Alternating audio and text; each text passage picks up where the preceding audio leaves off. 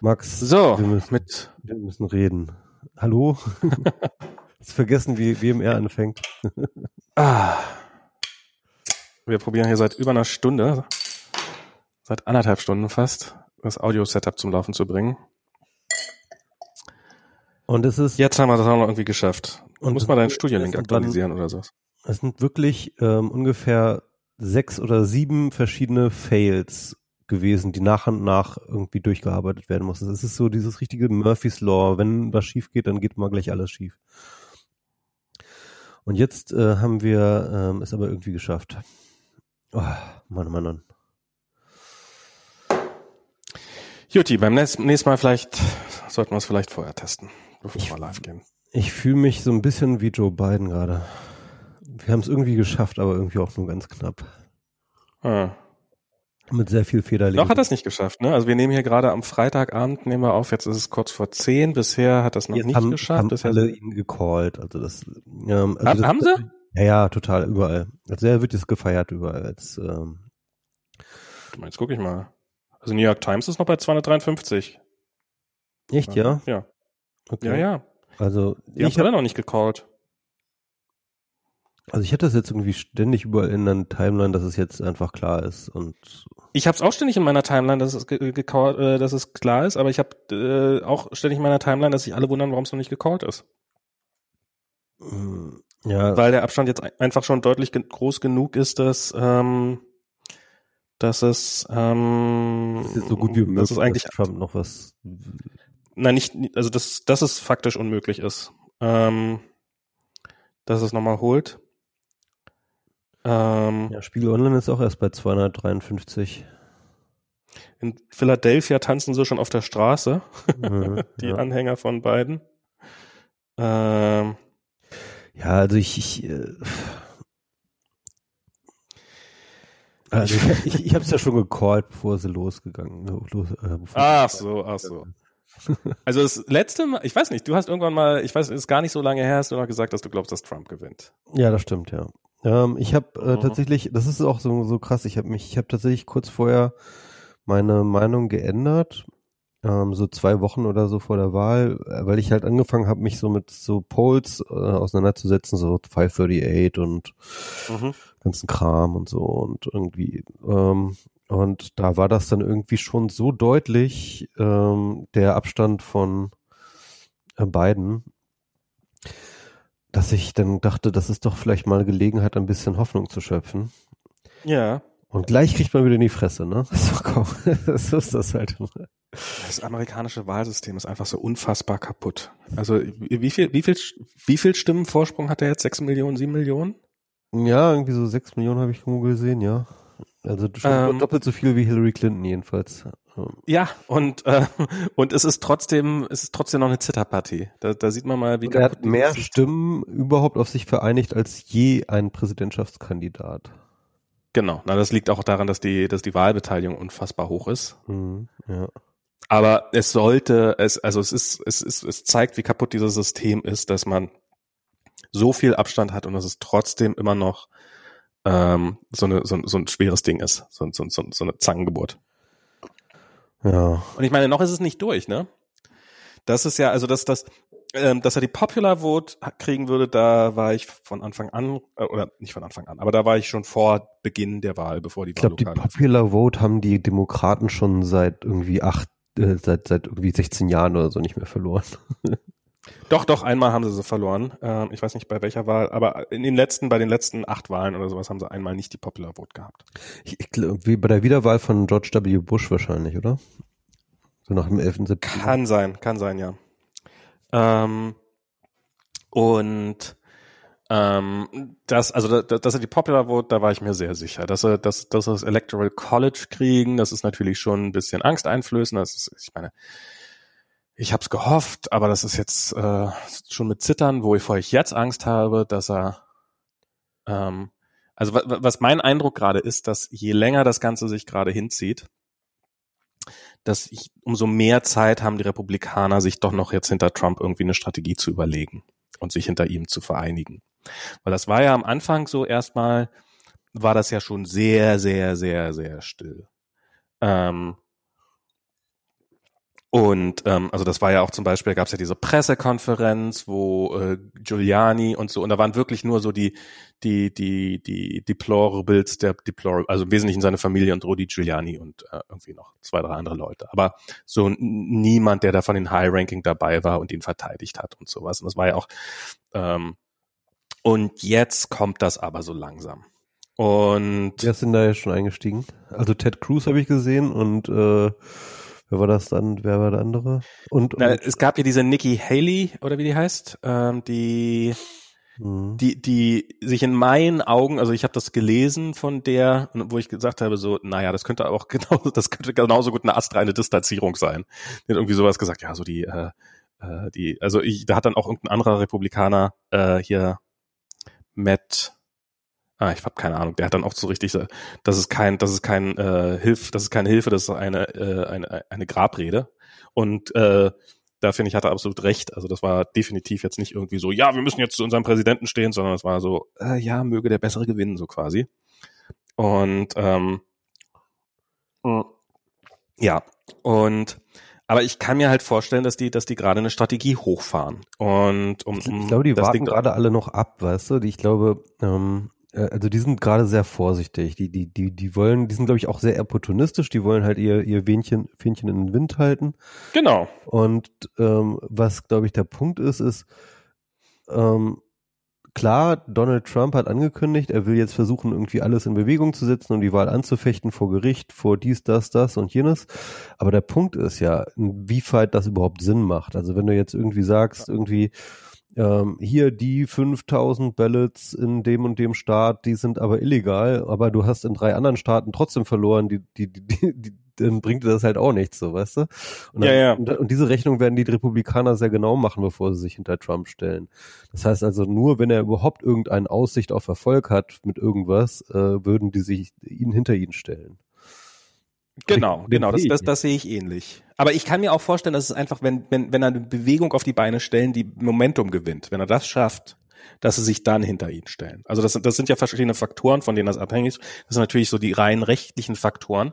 Aber ähm, falls das irgendwie schaffen sollte, was ich jetzt natürlich nicht hoffe, ähm, dass wir irgendwie in einen Zustand kommen, wo ähm, ja, wo, wo ähm, dass das halt irgendwie massenhaft Leute auf der Straße sind oder sowas, dann kann ich mir vorstellen, dass die dann auch sagen würden, okay, probieren wir es nochmal. Ja. Aber aber ja, und, und das, das ist, das ist im Augenblick meine größte Angst, dass, dass, dass das nochmal in Bewegung kommt. Und wenn das nicht in Bewegung kommt, dann ist meine größte Angst, dass er jetzt einfach die nächsten zwei Jahr, äh, zwei Monate nutzt, um noch möglichst viel Geschirr zu kaputt zu machen. Also, also was, noch, was noch so ein Pfad wäre, wäre halt tatsächlich sozusagen, dass er jetzt versucht, ähm, republikanische ähm, Gouverneure unter Druck zu machen, dass die äh, ihre Wahlleute ähm, nicht nach den demokratischen Ergebnissen der Wahl schicken, sondern halt irgendwie als Trump-Supporter. Genau. Ähm, das wäre eine Möglichkeit. Also, aber das, das gäbe dann richtig Ärger, ne? Was heißt, es gäbe richtig Ärger? Was heißt denn richtig Ärger geben? Was willst du dann machen? Die Leute würden alle auf die Straße gehen. Das wäre ein Putsch. Es wäre ein Putsch, aber Putsch, Putsche sind schon vorher gelungen. Also das ist, also ich, ich nicht glaube im Augenblick nicht daran. ja, aber das ist, ich meine, das Militär, das reicht ja, wenn die, wenn die hinreichend, wenn die hinreichend also die, die denken, die, die sind ja auch nicht so, so, oh, wir müssen jetzt äh, den Rechtsstaat verteidigen, sondern ich meine, die musste halt vernünftig einbinden in das ganze Ding. Nun glaube ich nicht, dass sich, äh, dass sich Trump sonderlich gut Freund mit Militär gemacht hat in den letzten Jahren. Zumindest nicht mit der Generalität. Ähm, und naja, ich meine, ähm, ist auch gerade ähm, dabei, äh, dafür zu kämpfen, dass alle Stimmen der Soldaten, die irgendwo im Ausland eingesetzt sind und darum per Mail gewählt haben, per Post gewählt haben, äh, für ungültig erklärt werden. Also vielleicht, vielleicht sind auch von denen einige durchaus äh, einige dabei, die sagen, ähm, aber, aber, aber ja, das ist also ähm, keine Ahnung. Ich, ich, ich weißt du, wenn, wenn, wenn so, wenn sowas, ich, ich halte es für relativ unwahrscheinlich, muss ich sagen. Also ich halte das für nicht ansatzweise so wahrscheinlich, wie, wie, wie es gerne gerade hochgeblasen wird. Aber ich will es nicht aus. Was denn jetzt? Also das, ähm dass er probiert, eine Bewegung aufzubauen, also dass, dass er irgendwie entweder anfängt, eben Druck aufzubauen auf eben, was du gerade gesagt hast, auf die Gouverneure oder dass er Leute auf die Straße schickt, äh, Was mich Oder dann Leute doch, auf der Straße sammeln kann. Hm? was mich dann doch echt auch überrascht ist, wie unvorbereitet er auf diese Sache, auf, auf diese Situation trifft. Also, das, das, das fach nicht auch. also, weil ich meine, im Endeffekt hat das jeder vorhergesagt, dass es genau so kommen wird, ne? Also, ich, Es hat auch jeder seine Reaktion genau vorher gesagt. Genau. Das hat auch jeder seine Reaktion vorher gesagt. Und trotzdem steht er da wie so ein entrüsteter und, und, und weiß gar nicht, was er sagen will. Hier, äh, äh, äh, das ist meine Wahl. Geht da weg. Hört auf zu zählen. Ja, aber, Also es ist, äh, es ist, das ist nur noch, also das ist, das ist nur noch peinlich. aber das hatte man doch bei ihm schon öfter mal, dass, dass, er, dass er irgendwelche großen Töne geschwungen hat und dann schlicht und ergreifend nie was passiert ist. Also ich meine, dieses äh, mit, dem, mit dem Pariser Abkommen, das hast du ja mitgekriegt, oder? Wann, wann die USA ausgetreten sind. Wann war das denn, ne? Nee. Vorgestern. Ach, vorgestern. Die sind vorgestern. Erst aus dem Paris ausgetreten. Ja. Warum? Also ich meine, wann hat er das gemacht? Hm? ja, so am Anfang der Amtszeit so, ne? Ja. Und jetzt sind sie tatsächlich aufgetreten. Das hat Joe Biden hat das gesagt, ja, heute sind, heute, heute sind, äh, sind wir jetzt, sind wir jetzt wirklich aufgetreten. In 77 Tagen wird die Biden-Administration wieder eintreten. Wann ist das, äh, wann ist das denn, wie lange hat, warum hat das so lange gedauert? Ich habe keine Ahnung, weil Trump einfach, weil, weil, weil deren Administration total unorganisiert ist, würde ich mal vermuten. Hm. Und weil da gerne viele Dinge, das, aber das ist ja öfters mal, dass er irgendwelche Dinge ankündigt, die da nie passieren und so und äh, einfach, einfach los, groß rumpoltert und das kann er halt. Und vielleicht war das ja ihr Plan, dass er dann halt äh, die Wahl für, ja, und wenn das dann passiert, dann gehe ich raus und äh, reklamiere die Wahl für mich. Vielleicht hat er das ja auch wirklich nicht verstanden. Also ich, ich halte das inzwischen auch für durchaus denkbar, dass er einfach, dass er es wirklich nicht verstanden hat einfach. Naja, ich meine, mh, er muss ja schon in gewisser Hinsicht verstanden haben, weil er hat ja von langer Hand vorbereitet, indem er halt äh, die ähm, Mail-in-Ballots als per se fraudulous Das stimmt. dargestellt hat. Also das heißt, ähm, es ist ja nicht nur von ihm, ist ja nicht nur vorhergesagt worden, sondern er hat das ja auch so hingeleitet. Ne? Also er hat das ja vorbereitet. Das stimmt. Das stimmt. Und ähm, aber dass er halt außer seiner äh, Rhetorik sonst nichts vorbereitet hat, also wie zum Beispiel, was könnte denn mal ein ein äh, guter Legal Case sein, um das vor Gericht zu Ja, ja. oder oder keine Ahnung was. Also ich meine, äh, naja, Vielleicht war ja wirklich einfach ihre Hoffnung, dass er dann, wenn er das sagt, dass er dann einknicken und äh, die die die Vote stoppen, die Count den Count stoppen. Ja. Ich ich halte das also Ich meine, man, Ähm, muss, man muss sagen, es hat ja auch geklappt 2000, ne? Also als äh, damals äh, die in Florida da ging es um Recount, oder? Genau, da haben sie regecountet. Und äh, dann war ja aber auch so ein, ähm, sag ich mal, wütender Eben. Republikaner-Mob äh, vor dem Büro und dann haben sie da tatsächlich sich einschüchtern lassen und haben tatsächlich aufgehört zu Genau. spielen. Und eventuell, Also das das das das das habe ich jetzt auch für durchaus nicht total also das das also das meinte ich mit dem, dass dass er irgendwie Momentum kriegt. mh, dass irgendwie sowas passiert, dass Leute echt Angst kriegen oder das halt, also wo ich in den letzten Tagen, wo ich, wo ich nachts aufgewacht bin mit einer Panikattacke, tatsächlich sowas in der Richtung, das war nach dem Sonntag war das, glaube ich, wo, wo der Bus angegriffen worden ist von Biden und Ja, das war krass, in ne? Texas. Ja. Also das war für die, die das Video nicht gesehen haben, da sind halt irgendwelche Trump-Supporter, ganz, also mit Trump-Fahnen drauf auf ihren Trucks, haben halt den Biden und Harris-Truck in Texas angegriffen, haben probiert, ein Auto, was, der, was denen hinterhergefahren ist, mit mein, einem Mitarbeiter von der Straße abzudrängen und so weiter und so fort. Also wirklich, wirklich, wirklich krass. Und Trump hatte nichts Besseres zu tun, als das zu unterstützen. Mhm. Und das war so ein Moment, wo ich, wo ich, wo ich, wo ich wirklich sowas wie so eine Panikattacke hatte. Und ähm, so nach dem Motto, okay, die Faschisten kommen einfach wieder. Das ist jetzt Das hat wir wirklich was so von Braunhemden, ne? Das ist so richtig Ja. A-Style auf jeden Fall. Und ähm, so, wo, wo, wo, wo Empathie wieder, wo, wo Empathie als Schwäche wieder gilt und so. Und ähm, mh, an der Wahlnacht selber, du, du hattest mich ja noch eingeladen dazu, zu so einer Runde, zu so einer Zoom-Runde. Ähm, äh, Ja, also ich kann, ich, kann ich kann ich mal ein bisschen davon erzählen. Also ich, Ja, ja. bin- ich bin tatsächlich ja mit so in diese Wahl reingegangen, dass ich mich dann noch mal kurz hab breitschlagen lassen von den Demoskopen zu sagen, ja, der Biden, der fährt das mit so großen Abstand locker hier. Als erstes wird erstmal Florida eingenommen und dann ist eh alles klar. ne? Dann ist eh alles klar. Das hat natürlich keiner so gesagt. Ja, ist halt, ja, ja, ja. Aber im Endeffekt war ja tatsächlich so das Narrativ, okay, ähm, Florida ist einer der ersten, ist der erste Texas Battle, könnte sein. ist, ist der erste Battlestone, äh, ja, aber Texas, Texas kam ja später. Aber äh, ist der erste Battleground State, Florida und ähm, Biden hat da geführt, aber allerdings nicht, ich glaube mit drei Prozentpunkten oder so in den, Poll, in den Polls. Mhm. Und ähm, und im Endeffekt war mein Plan, Nee, das war durch, das war mehr, das war mehr. Der hatte zwischendurch mal mehr als als äh, drei Prozent. Das war nämlich Irgendwann zwischendrin hat er immer drei, ich weiß nicht mehr. Auf jeden Fall war, war der Abstand nicht ganz so groß wie in anderen Staaten, in anderen Battleground States. Und ähm, jedenfalls habe ich mir dann ähm, die Wahl auch deswegen angeguckt, weil ich dachte, okay, also wenn Florida halt äh, gecallt wird für Biden, dann sind praktisch alle Pfade abgeschnitten für Trump, da in die Präsidentschaft noch ranzukommen. Also es war im, im Endeffekt wäre es für Trump dann kaum noch möglich gewesen und so weiter und so fort. Mein Plan war also, ich gucke mir das an bis zwei Uhr und dann wird Florida für Diesmal Biden gecallt und ich kann ruhig schlafen gehen, so, ja. ja. Und dann war es dann natürlich irgendwie, es ist, also das war wirklich interessant. Also Florida war die ganze Zeit über Hälfte, Hälfte, also richtig so 50, 50, ähm, äh, fast, keine Ahnung, bis drei Uhr oder so und dann äh, irgendwann setzte sich Trump ab und hat den, hat den, äh, hat das Ding für sich ge ge geholt. Mhm. Und dann habe ich noch abgewartet, was ist mit Texas, ob vielleicht mit noch mit Texas ein Wunder passiert, was auch so in den Möglichkeiten lag, ne, irgendwie. Und das war natürlich auch nicht der Fall. Und dann dachte ich mir, oh Gott, okay, ich gehe jetzt ins Bett. Das war dann irgendwie um 5 Uhr oder so, bin ich dann ins Bett. Oh Gott. Das war, Ja, war kein gutes Ding. Das war keine, keine gute Abend. das, das, das, das glaube ich.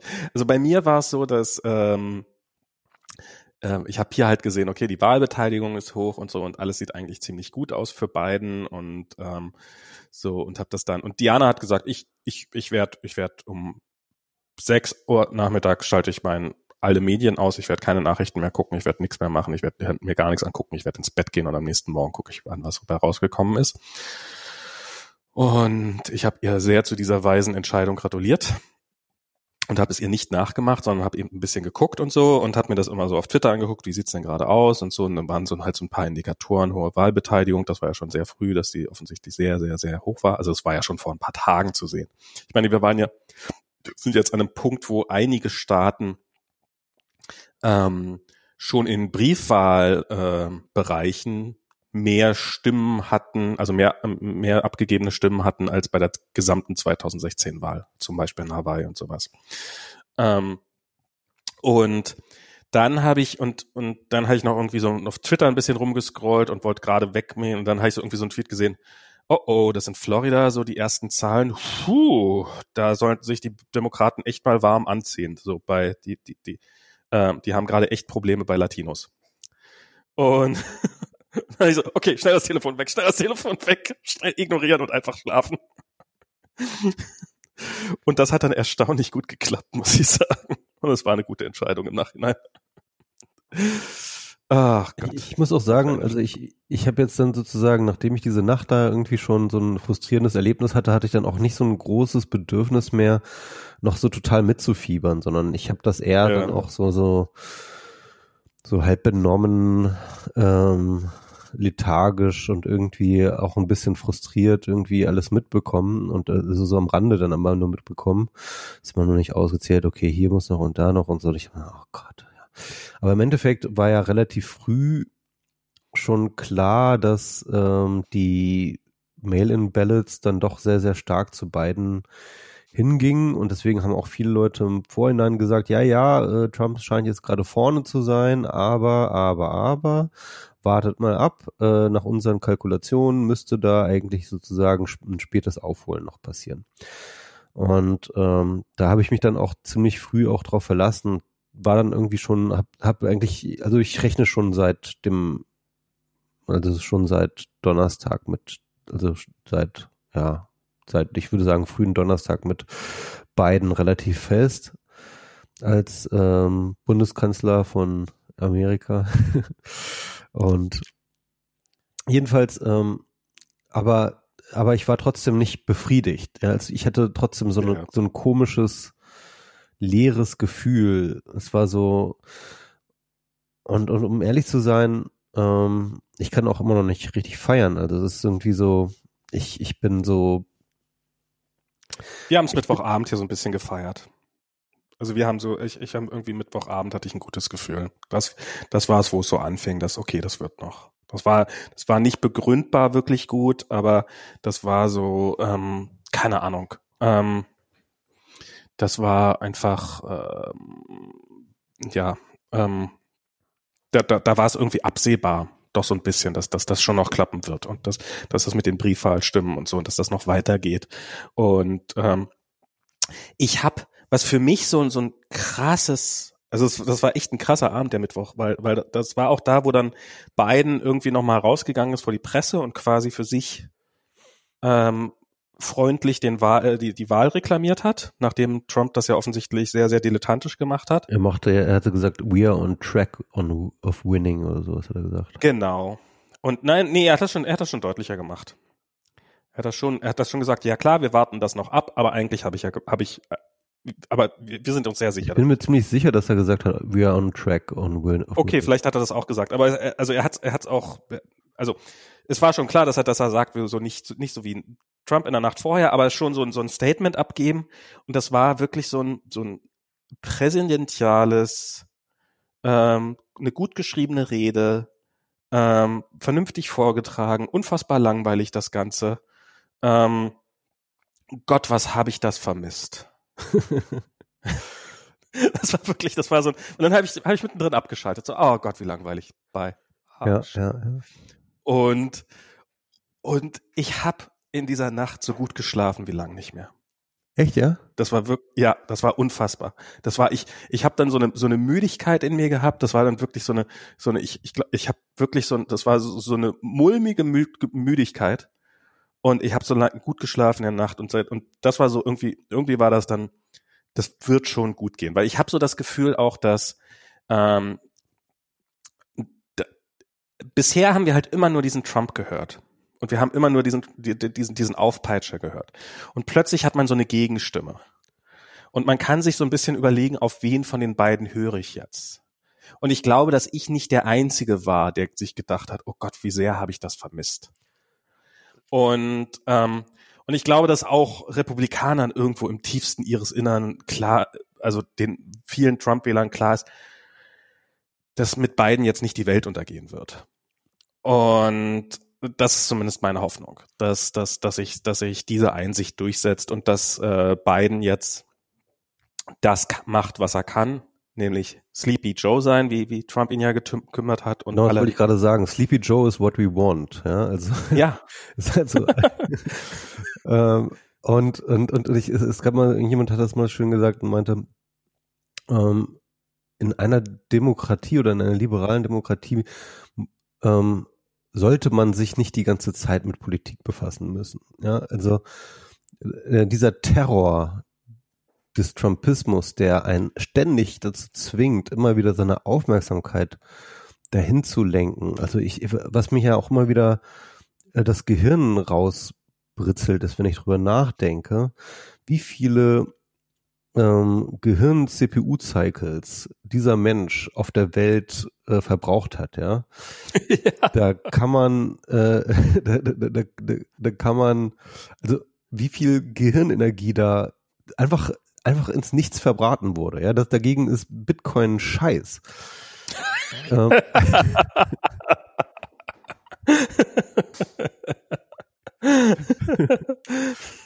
Und also ja. es, es, ist wirklich, und, und es ist halt auch genauso sinnlos, ja, wie irgendwelche völlig sinnlosen mathematischen Aufgaben ja. Es ist genauso sinnlos. Ja, es ist, es ist, es ist, es ist quasi, es ist, es ist eine, vielleicht, vielleicht ist ja Trump der, der, der Anti-Bitcoin sozusagen, je, je, je mehr man drüber nachdenkt, desto, also je, je, je mehr man, je mehr Hirnkapazität man hat, desto mehr denkt man drüber nach und kommt zu keinem Ergebnis. Ja, ja. Und das macht ihn vielleicht bei seinen, seinen Anhängern so beliebt, weil die größtenteils eher wenig Hirnkapazität haben und bei denen wenig verschwendet wird, wohingegen bei uns deutlich mehr verschwendet wird.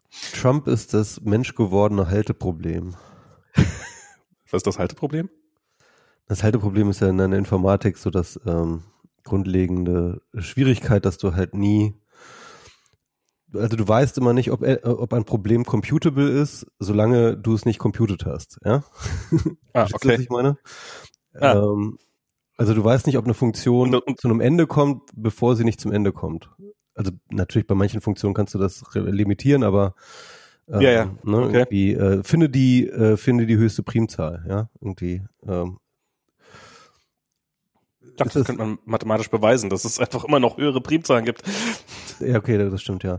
Aber aber aber so so in, in der Art, ja. Also äh, das ist ja dieses ursprüngliche Paper von ähm, Turing on computable numbers und da Halte- Halteproblem. Okay, wusste ich nicht.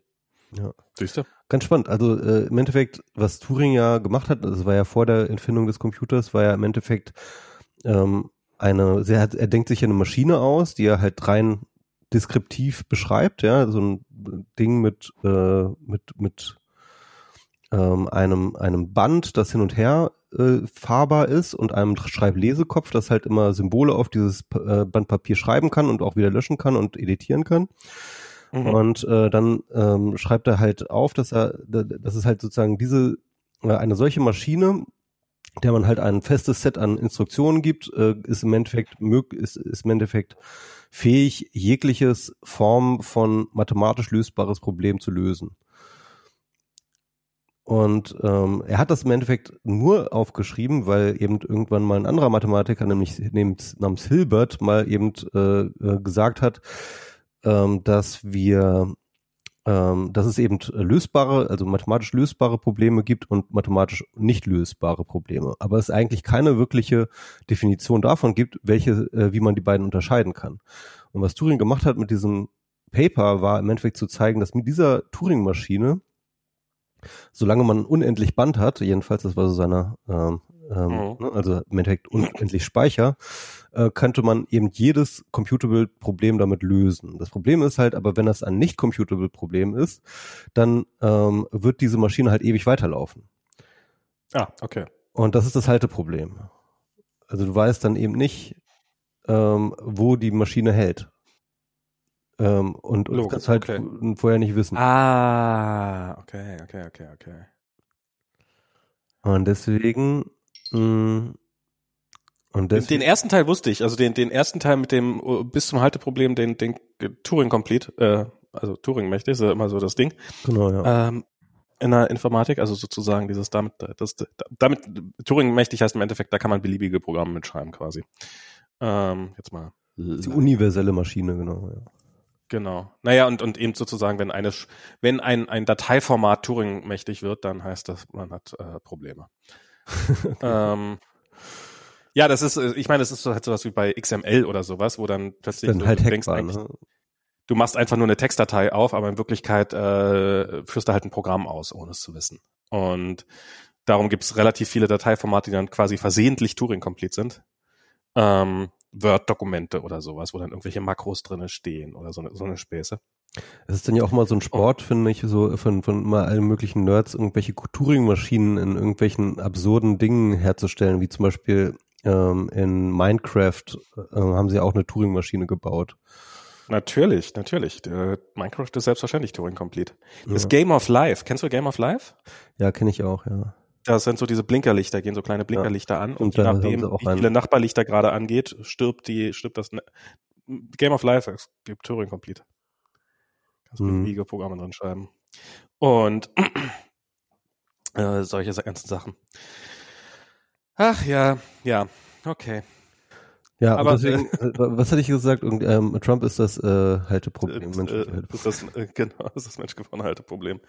Ja, das ist, das ist schon, und äh, wir sind kurz davor, dass wir lachen können und dass wir wirklich befreit über ihn lachen können, aber äh, ganz sind wir leider noch nicht da. Das ist echt, ähm, ist echt traurig. Nee, und was mich, ähm, also genau, was mich nämlich noch irgendwie krass beschäftigt hat, ist einfach, mh, also, ähm, wie ich das halt sehe, war diese Wahl ja doch irgendwie auch eine Art von Test. Es war zumindest eine Gelegenheit für Amerika zu beweisen, dass Trump ein Unfall war. Hm. Und meines Erachtens haben sie das nicht bewiesen. Im Gegenteil. Also ähm, dafür ist es dann doch zu knapp, als dass man davon reden kann, dass Trump ein Unfall war. Aber wann wäre es denn nicht mehr, wann wäre es denn nicht mehr knapp gewesen? Also wann wäre es denn, wann, wann wäre es denn aus deiner Perspektive kein, also so deutlich gewesen, dass es kein Unfall mehr war? Ähm, ich sag mal so, wenn man relativ, äh, okay, das ist natürlich dann jetzt auch irgendwie, ähm, wir wissen ja immer noch gar nicht, wie das Ergebnis aussieht und so weiter. Eben, so fort. eben. Und, und manche Leute sagen, ja, es wird dann vielleicht doch nochmal ein später Landslide, ne? Aber ich meine, allein, dass wir jetzt so lange drum, drum bangen mussten, ja, zeigt eigentlich, dass es kein Landslide. Ich weiß auch nicht, ich bin noch verwirrt. Ich bin noch verwirrt. Aber, ja, ich bin, ich bin auch noch, ver also wie gesagt, ich glaube. Eventuell, eventuell liegt alles an diesen Mail-in-Ballots, die, an diesen Milliarden von Mail-in-Ballots, die jetzt am Anfang waren, dass das halt sozusagen ein Großteil der demokratischen Wähler halt einfach halt erst sehr spät gezählt wurden. Genau, die sind halt, die haben halt, Republikaner sind halt davon abgehalten worden, unter anderem von Trump so zu wählen. Die, Repu äh, die Demokraten sind auch die, die eher an äh, glauben, dass äh, oder eher bereit sind zu akzeptieren, dass Corona ein Ding ist und darum eher vermeiden wollten, zu einer Wahl zu gehen. Darum haben sie das gemacht. Wahrscheinlich war es auch historisch so, dass das äh, demokratische Wähler eher ähm, zu ähm, zu Briefwahlen neigen und sowas. Und das war halt eine eine historische Menge an an, an, an Briefwahlstimmen auch. Und darum liegt da jetzt halt auch viel rum. Also ich, ich habe irgendwie, ich habe, es gab so einen Tweet von Nawalny, ähm, ich weiß nicht, ob es tatsächlich ein Tweet war oder nur ein Zitat, äh, und das war so in Richtung so, ja, ich äh, bin Mittwoch aufgewacht und äh, stand noch kein Ergebnis fest. Das ist eine Demokratie, habe ich mir gedacht. Ja. Ähm, äh, was ja auch was gut, also ist ja auch was Gutes, wenn es nicht, wenn wenn es nicht schon am selben Abend klar ist. Also ich ich finde diese diese diese deutsche Zuverlässigkeit, dass man eigentlich äh, Punkt 18 Uhr äh, irgendwo ähm, die Zahlen kommt und das war's dann im Wesentlichen ja meistens auch. Ähm, ist, äh, hat natürlich was, ähm, wo der größte Skandal ist, dass manchmal schon jemand um 17.59 und 58 Sekunden die Wahlergebnisse verkündet oder die die die die Prognosen verkündet. Ähm, aber das ist in den USA definitiv nicht drin, weil ich meine, das kann halt nicht sein, dass äh, wir alle das Wahlergebnis wissen, sobald Florida äh, die Schotten dicht macht, weil da ist Alaska ja noch nicht mal richtig aufgewacht. Ähm, und, und das bei Wahlen, die über mehrere Zeitzonen gehen, ähm, ist das halt so. Ich finde, es ist eigentlich ganz lustig, dadurch, dass die jetzt alle diese Briefwahl gemacht haben, haben sich auch diese Wahlcomputer, die ja in den USA durchaus verbreitet waren, haben plötzlich äh, ganz massiv an Einfluss verloren, weil halt so unfassbar viel über, über, über Briefwahl läuft, was halt nicht über Wahlcomputer geht. Und dadurch, dadurch sind sie jetzt halt nochmal in die Bredouille gekommen, weil vorher waren wahrscheinlich viele von diesen Votes, die sie jetzt auszählen müssen, ähm, die haben sie halt ähm, die, die wurden schon da, mussten dadurch nicht ausgezählt werden, dass sie so wahnsinnig viele Wahlcomputer hatten. Also das ist, das ist halt eine doppelte Überlastung des Systems. Zum einen sind so viele Stimmen wie seit über 100 Jahren nicht mehr und zum zweiten sind auch sehr, sehr, sehr, sehr viele davon per Briefwahl gekommen. Hm. Und die ja, Briefwahlgeschichten sind wegen so bestimmter Identitäts-Security-Sachen auch noch ziemlich kompliziert auszulesen keine Ahnung, die sind irgendwie in bestimmten Umschlägen drin, die dann nochmal in Umschlägen drin sind und so ein Kram irgendwie mit äh, Kopie des I äh, Personalausweises oder so ein Scheiß. Ähm, also das ja, ist halt äh, auch noch. Personalausweis nicht, weil es kein Personalausweis nee, Personalausweis gibt. es ja. gar nicht, aber, aber irgendwie, äh, es gibt da irgendwo eine Identifikationsgeschichte, die dann auch noch abgeglichen werden muss und so und bla bla bla. Mhm. Also so äh, noch ganz viel Security-Protokoll. Und deswegen dauert das auch nochmal extra lange, die, äh, die Mail-in-Ballots auszuzählen. Da sind sie jetzt, hier, jetzt ja noch in einigen Staaten dabei. Ich weiß gar nicht, wie genau das funktioniert, was genau das bedeutet. In Arizona sind sie noch dabei, ne? Man, ne, nicht nur, nicht nur zu zählen, sondern ähm, man kann sein, seine Stimme tracken online. Also man kann sehen, ob die, akzept, ob die angekommen ist korrekt, ob die akzeptiert worden ist. Und wenn die wegen irgendwelcher Formalitäten abgelehnt worden ist, dann kann man offensichtlich in einigen Fällen diese äh, diese, diese Formalitäten noch nachreichen, sozusagen. Und da sind dann die Demokraten plötzlich losgezogen und haben dann angefangen, an Türen zu klopfen und die Leute aufzufordern, hey, guckt mal nach, ob da eure, eure Ballot jetzt gerade wegen irgendwelcher Formalitäten nicht, ähm, nicht, nicht angesetzt, äh, äh, ähm, wegen irgendwelcher Formalitäten jetzt nicht gezählt worden ist und fixt nochmal eure, eure, eure, eure Wahldokumente, falls das geht und so eine Sachen. Also es ist schon, ist schon echt krass, was da so an, ähm, also es, das sind schon aufwendige Systeme. Das ist nicht alles so trivial, wie man sich das vorstellt. Und dadurch, dass es halt noch in jedem Staat anders ist und jeder Staat seine eigenen bekloppten Regeln hat, äh, macht das Ganze natürlich nochmal komplizierter. Und dann wollen sie natürlich auch noch irgendwie ähm, Minderheiten, vor allem ärmere Minderheiten vom Wählen abbringen. Deswegen machen sie es nochmal schlimmer und nochmal komplizierter und nochmal schwieriger. Zumindest in einigen Staaten, genau. Ja, in anderen und, Staaten ja. legen sie darauf nicht so viel Wert, weil die Minderheiten die Demokraten wählen. Ja, klar, das ist, das ist natürlich nochmal das, das, das, das eigentliche Ding. Das ist halt ähm, diese, diese Manipulation der Wahl, das ist ja kein Versehen, das ist ja kein, kein Fehler, den man, sondern es ist ja, der ist ja bewusst eingebaut worden, dieses, äh, dass, dass bestimmte, bestimmte Bevölkerungsschichten vom Wählen abgehalten werden sollen. Aber ich fand das sowieso, ich habe ein ehemaliger Kollege von mir, der ist jetzt bei, bei Microsoft, arbeitet an der GitHub iOS App, ist da der Mobile Lead. Ähm, und der wohnt in New York und der hat irgendwie auf Twitter gepostet, ja, ich habe gerade für Biden gestimmt, schon vor ein paar Tagen ähm, hat nur etwas über eine Stunde gedauert. Wo ich auch so denke, so, wow, die Wahl ist noch, also es war nicht am Wahltag. Ich habe noch nie eine Wahl in Deutschland erlebt, wo ich irgendwie länger als eine Viertelstunde im Wahlbüro, im Wahllokal stand. Das ist ich meistens, man geht hin. Hm? Ja, ja, es ist unfassbar, ne? Es ist wirklich unfassbar. Also, also auch diese Schlangen, die man überall auf Twitter gesehen hat, ja. Äh, wirklich kilometerweit stehen die Leute da an und ich weiß gar nicht, wie viele Stunden die da anstehen. Das ist un unglaublich. Und ich frage mich halt, warum rebellieren die Leute nicht gegen so ein System, das ihnen so eine, so viel, äh, äh, so viel Geröll in den Weg legt, um, um, um wählen zu gehen? Also es ist doch, ähm, ich, ich, ich, also da, also da, warum gibt es da nicht irgendwie ein bipartisan Initiative zu sagen, pass mal auf, Leute, ähm, wir sind Demokraten, äh, Small D Demokraten und ja. ähm, und lass uns doch jetzt einfach mal dazu kommen, dass wir einfach mal ein verlässliches und zugängliches Wahlsystem machen. Ich verstehe das nicht. Tja. Tja. Das ist doch die das fragt man sich in sehr vielen Bereichen. Ja. Das ist, ich, ich, ich frage mich, ob, ob ähm, also ich also ich bin der festen Überzeugung, dass Trump nur die Spitze des Eisbergs ist. Ähm, das ist jetzt das, äh, auch wenn er jetzt abtritt und übermorgen stirbt ähm, und ähm, das Thema wird nicht durch sein. Das Thema, dass die USA, ähm, dass das mit den USA durch ist, ähm, also dass die USA ihre besten Zeiten erstmal hinter sich haben. Also ich glaube, das ist auch Szenarien. nach wie vor aktuell.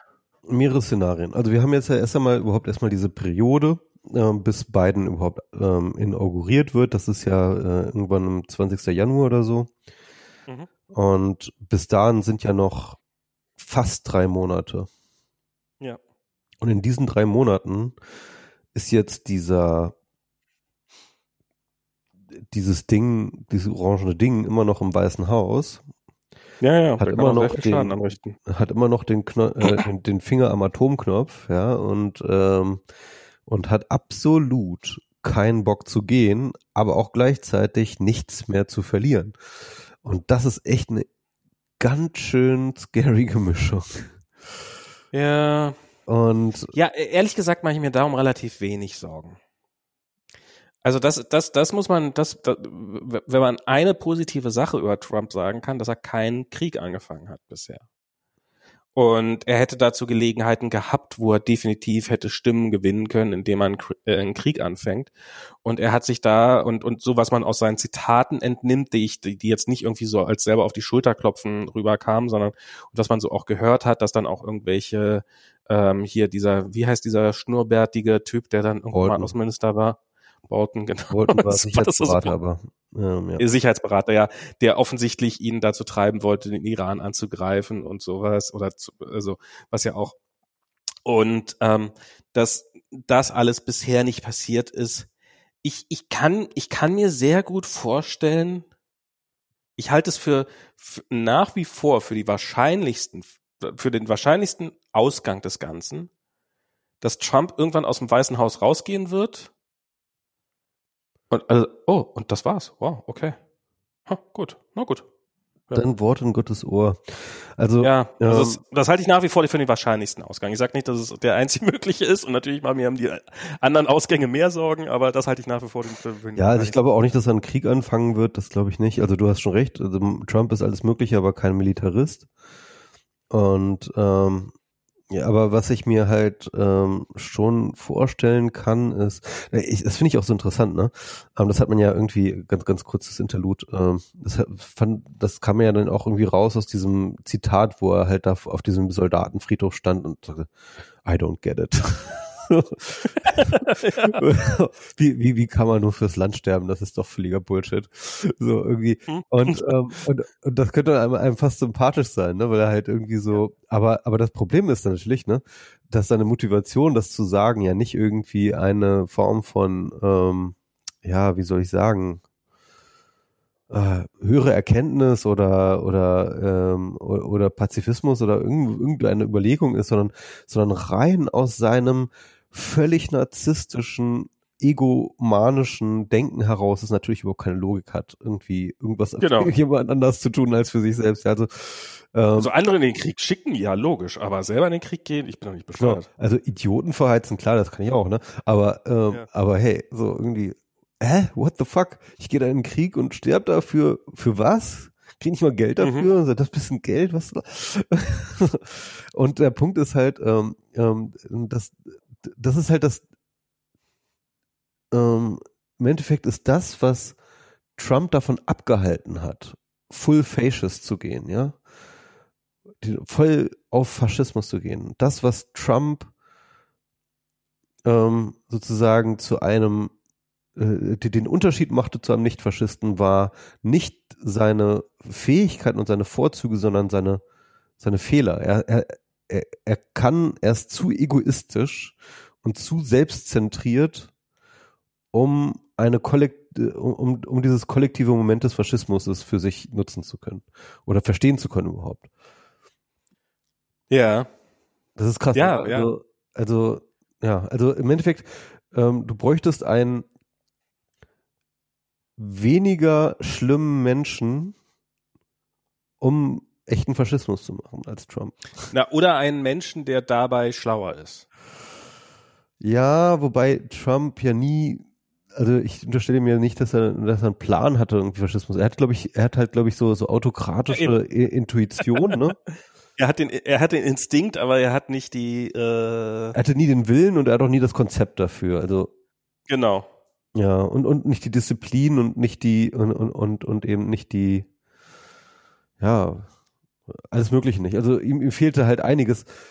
Und, und das, das, das ist krass. Also Trump ist auf so vielen Ebenen schlecht, dass es nicht mal zum Faschisten reicht.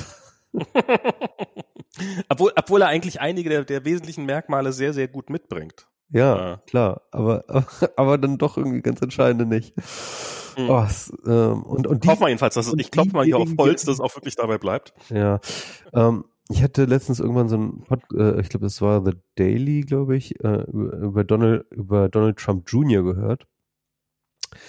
Und das fand ich sehr scary, weil ähm, sie einer, einerseits haben sie natürlich diese interessante und komplizierte äh, Vater-Sohn-Beziehung mit äh, ähm, einmal beleuchtet. Mhm. Ähm, Donald Trump Jr. war ja erstmal so voll der Trottel, ne, irgendwie, und Do Donald Trump fand den ja auch irgendwie doof immer. Und Dann ähm, kam Eric und dann, naja, okay, offensichtlich wird es nicht mehr besser. genau. ja, ich glaube, so war es, genau. Und ähm, also er, er, ich, er hat ja, er hatte ja, er, also seine damalige Frau, das, das war ja mit der früheren Frau, mit der äh, Don, äh, Donald Jr. Ge gekriegt hat. Ähm, er war ja dagegen, ihn Donald Jr. zu nennen, ne, weil Ah, okay. äh, Wusste ich nicht. what if it's, uh, what if he's a loser? Hm. war so sein Einwand. Also, ähm, das könnte ja sein Narzissmus. Und genauso ist es dann halt eingetreten. Also er hat ihn immer für einen Loser gehalten und ähm, fand ihn auch ganz schlimm. Und der hat ja auch ganz viel Scheiße gebaut. Ne? Also in der ersten, in der Trump-Campaign war es ja, war es ja Donald Jr., der halt dieses äh, Trump Tower Meeting mit dieser russischen Anwältin da äh, ge- Mhm. lanciert hatte, das dann halt ihm so ins Gesicht geblasen ist und so weiter und so fort. Und im Endeffekt hat Donald Trump dann ja auch schon in, in Interviews dazu immer gesagt hat, ähm, oder beziehungsweise auch seine Aides sagen lassen, ähm, ja, der Donald Jr., der ist halt, ja, das ist halt nicht so die hellste Kerze bei uns. das hat er halt echt so gesagt, ne? Also hat so seinen eigenen Sohn halt irgendwie als total dumm und unfähig halt dargestellt.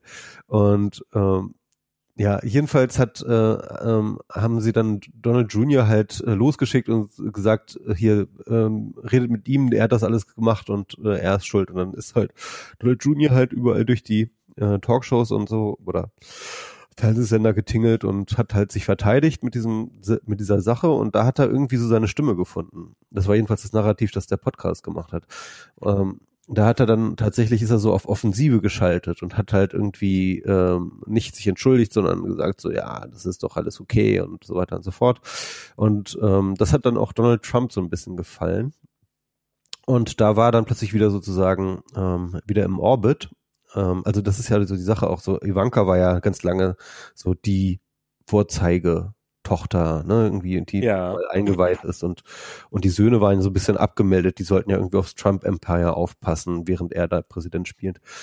Und ähm, jedenfalls, was dann der Fall war, war halt, ähm, dass ähm, Donald Trump dann echt so langsam nach und nach immer mehr auch zu seinem eigenen Star wurde, ne? Und immer mehr von den Trumpisten, also von den ganzen Magerheads dann äh, ihn auch total fanden. Und er hat dann auch eigene mhm. äh, Rallyes gemacht und eigene Conventions und er hat jetzt dann eine, und vor allem durch Social Media hat er dann halt ähm, ja auch eine ganze riesen Followerschaft angezogen und ist jetzt voll der Social Media Star, noch krasser fast als sein Vater. Und äh, halt auch super vernetzt in diese ganzen Alt-Right-Geschichte und ähm, er hatte dann ja auch irgendwie, keine Ahnung, ich glaube, gab es auch diesen DM-Wechsel auch noch mit Julian Assange, ne?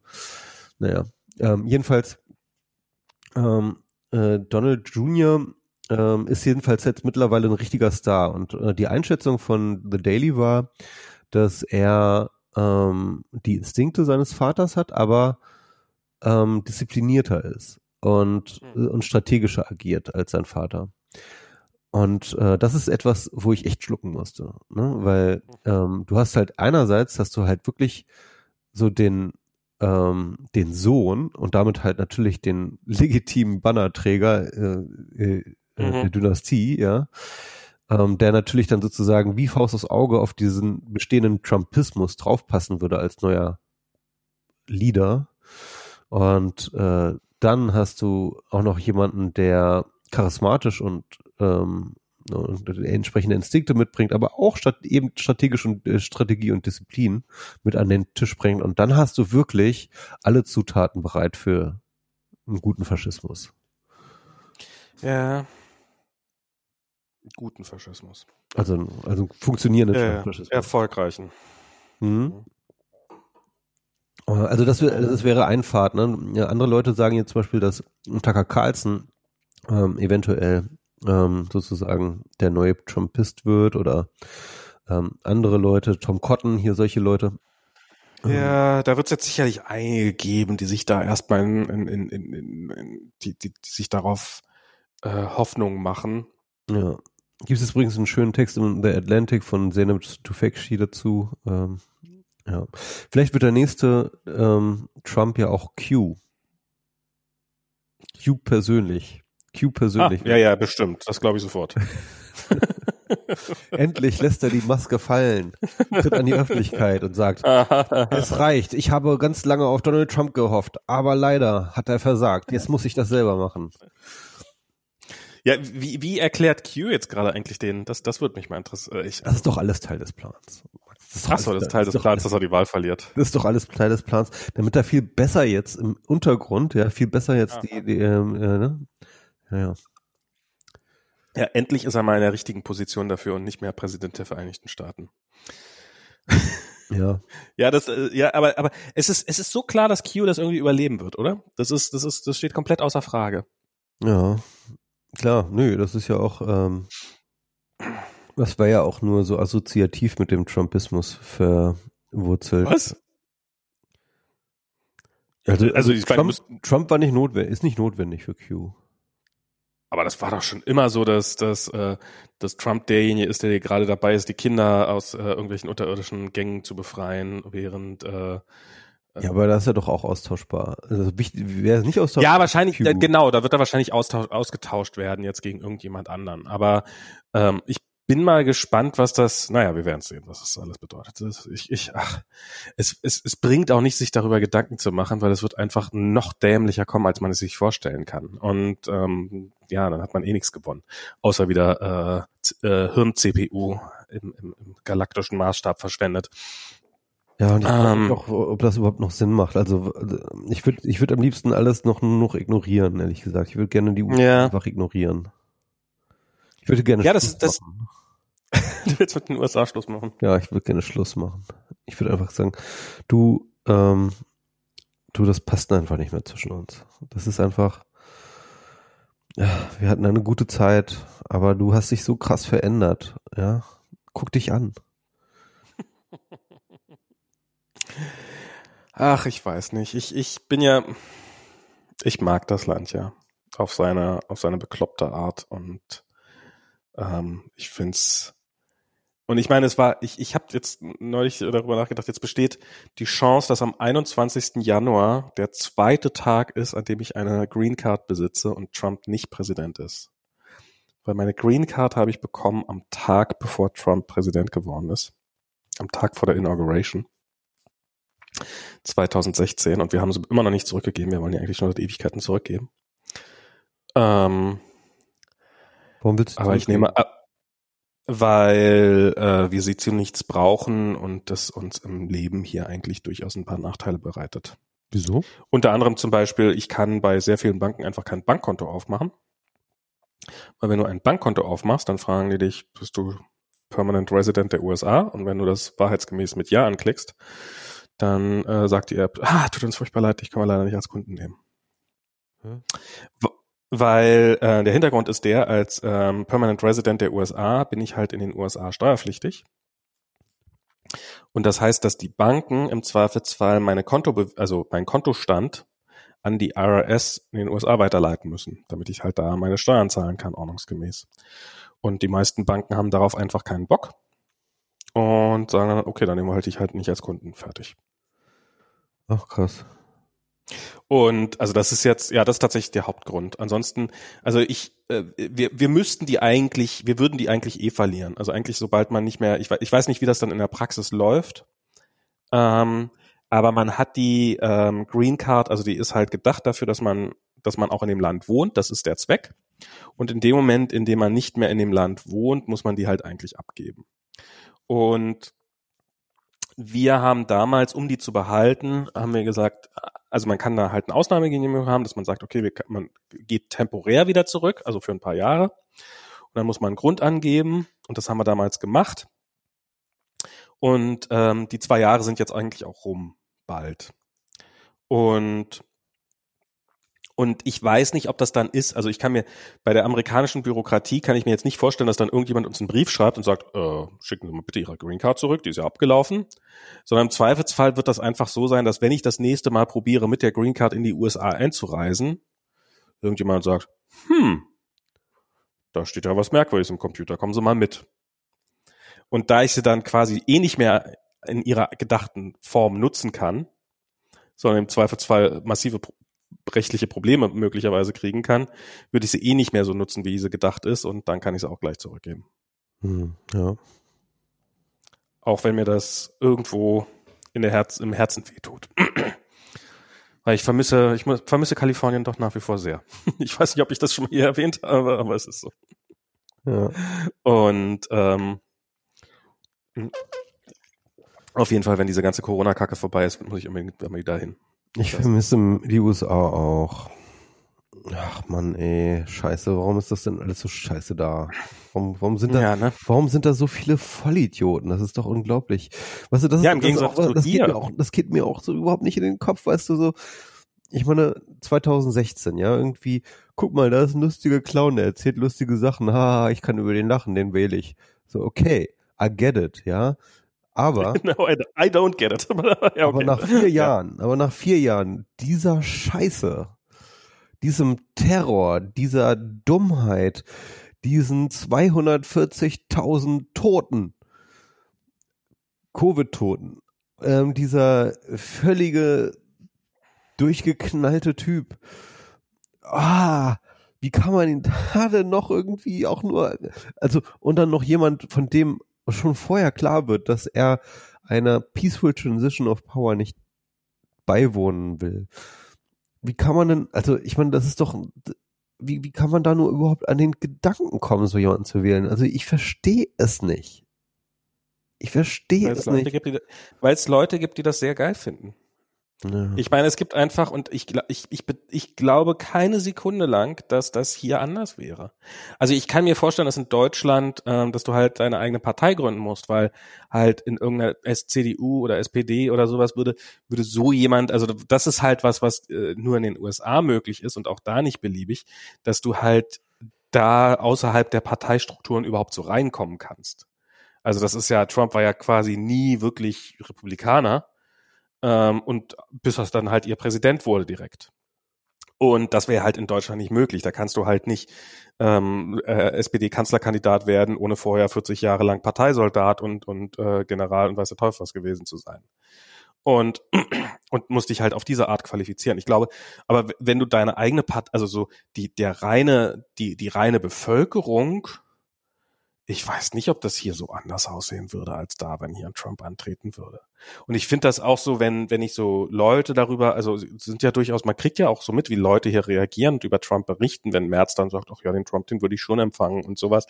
Und ähm, oder eben hier, äh, also so wie, wie auch hier so eher die ja durchaus positiven Bekundungen durchaus in der Presse und sowas sind. Das sind ja, es ist ja nicht so eine komplette äh, Panikreaktion, sondern viele finden das ja auch sehr unterhaltsam. Ähm, wie, wie, wie er da das Establishment auf, äh, auf, auf, auf mischt. Aufwirbelt, aufmischt, ja, genau.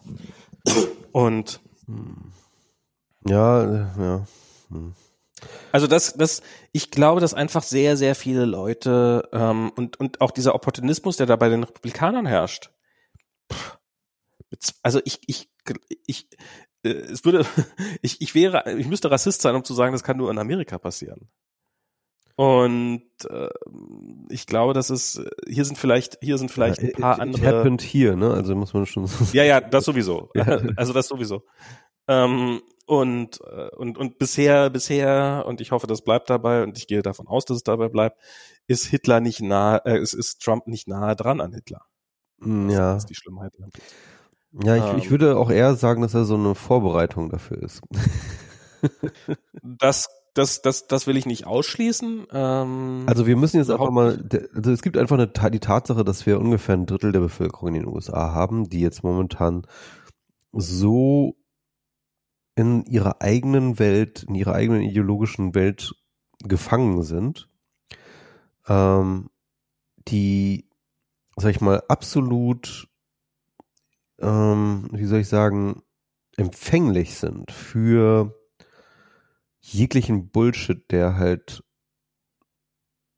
ja, also der halt nur entsprechend radikal und dumm genug äh, äh, vorgetragen werden muss.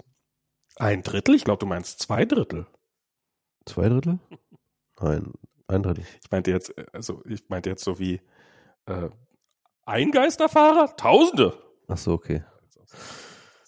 Ähm, also, also wir haben diese Leute und, und die sind wirklich, ähm, die, die kannst du auch nicht mehr einfangen, so mit der Realität und mit Fakten und, und, und, und irgendwie rationalem Diskurs oder sowas. Die sind halt, die sind halt in dieser Welt und jetzt ähm, erleben sie gerade den Downfall von ihrem großen Führer. Ähm, aber das wird jetzt nicht, das wird dann vielleicht dazu führen, dass sie sich von ihm abwenden, aber sie werden trotzdem noch weiterhin eben empfänglich sein. Und hatten wir ja gerade schon drüber geredet. Also es wird sich, äh, äh, es werden sich jetzt die Kandidaten, es wird so eine Art Vorwahlkampf des neuen Trumpismus geben, ja. Ähm, mhm. Wo jetzt sozusagen die einzelnen Contender versuchen, sich an die Spitze der Bewegung zu setzen. Ich habe letztens ähm, interessanterweise, wenn man sich so ein bisschen so mit der Frühnazi-Zeit äh, beschäftigt, ähm, ich habe jetzt gerade über den ähm, oh Gott, wie hieß er denn nochmal, der ähm, SA-Führer, der dann ermordet wurde? Keine Ahnung. Ähm, Kapp-Putsch? Nee. Ähm, egal, also erzähl erstmal einfach weiter. Du wirst schon drauf kommen. Du meinst in dieser langen Nacht der Messer? Äh, ja, genau, genau, genau, genau. Wie hieß denn der nochmal? Kannst du einfach googeln, lange nach der, ich, ich google nach lange Macht der Messer und dann sage ich dir, du. Ernst Rühm, genau. Ja, mit Ernst Rühm habe ich. Ah, ja. Und das ist Interessante war, ähm, du musst ja sehen, also Ernst Rühm und Hitler kannten sich halt schon sehr, sehr lange, ne? Also schon so aus München und schon als da diese, äh, als sie da diesen Putschversuch gemacht haben, äh, waren die schon, äh, äh, ja, befreundet, war halt einer der wenigen Dudes-Freunde von Hitler und so und, aber im Endeffekt hat Röhm immer auf Hitler niedergeblickt, ja weil mhm. war halt, ähm, der hat halt, äh, der war halt dekorierter Soldat. Ich weiß nicht, hatte glaube ich irgendwie sogar eine relativ hohe Stellung in der, äh, äh, damals in, ähm, in der Reichswehr äh, im Ersten Weltkrieg und ähm, und Hitler war ja nur, keine Ahnung, ich glaube so einfacher Soldat oder sowas und ähm, dementsprechend hat Ernst Röhm Hitler nie so richtig ernst genommen. Und äh, in Ernst Röhms Idee sollte die NSDAP eben ähm, nur der politische Arm ähm, im Endeffekt der, äh, der, der Sturmabteilung sein. Also ähm, er hatte immer, er hatte immer, äh, immer gedacht, dass sozusagen das ein militaristisches Ding wird, ja, wo halt der politische Arm eigentlich nur so ein notwendiges Beiwerk ist, weil man ja auch irgendwie ein bisschen Politik machen muss, ne? Aber Politik und Politiker hat er halt eigentlich verachtet. Mhm. Und, ähm, und im Endeffekt war, äh, hat der Hitler dann sozusagen als so den, den, hat er das dann zugelassen, dass er dann sozusagen so den politischen Arm dann halt führt und ähm, wollte dann aber eigentlich sozusagen Hitler also als politische Marionette für sich haben. Und, ähm, und, und das ist irgendwie total abgefallen, wenn man sich das heute aus der heutigen Perspektive so vorstellt, ne? Aber im Endeffekt gab es da sozusagen so eine Heterogenität in dieser Bewegung und ähm, unterschiedliche Leute, die konkurriert haben um verschiedene äh, ideologische oder strukturelle Konzepte, wie sie sich ihren Faschismus so vorgestellt haben. Ja, und eben Ernst Röhms Vorstellung äh, des Faschismus war eine andere als die von Hitler. Und ja. ähm, die Spannung war dann halt entsprechend groß. Also Hitler wollte wiederum, dass die SA halt sozusagen der Partei untersteht, ja. Also dass halt die NSDAP ähm, mehr oder weniger weisungsbefugt ist für die SA. Im Endeffekt war das dann auch sozusagen dieser wesentliche Konflikt zwischen Hitler und äh, Röhm, der dann eben dazu geführt hat, zu der Nacht, Nacht der langen Messer, wo sie dann halt die ganze, ganze SA halt äh, Führung da abgeschlachtet haben in einer Nacht. Ähm, also im Endeffekt war es halt wirklich ein richtiges Konkurrenzding auf Augenhöhe eigentlich. Ähm, ja, also. Ja, klar. Ja, also ich, ich finde das immer so ein bisschen so, also so, dass jetzt, also klar, auf der einen Seite sehe ich es auch, so dass das, äh, ja, Trump hat jetzt halt Strukturen geschaffen und die, und es gibt jetzt bestimmte, bestimmte Dinge, die sind schon mal ein bisschen eingeschleift sozusagen. Da hat man schon mal, äh, äh da sind ein paar Leute, sind jetzt schon mal über ein paar Brücken gegangen, die, ähm, also dass es ihnen beim nächsten Mal, wenn, wenn, wenn da wieder jemand drüber gehen will oder wenn, wenn, wenn sie wieder jemand drüber schickt, ihnen nicht so schwer fallen wird, da drüber zu gehen. Ich, ich bin mir aber ehrlich gesagt auch nicht sicher, ob nicht vor Trump die Gefahr, dass, dass, dass ein Faschist kommt, ähm, an die Macht kommt, genau äh, genauso hoch war wie nach Trump. Also ich weiß nicht, ob da jetzt irgendwie was in die Wege geleitet worden ist, was es vorher nicht gab. Also bis oder jedenfalls wahnsinnig viel.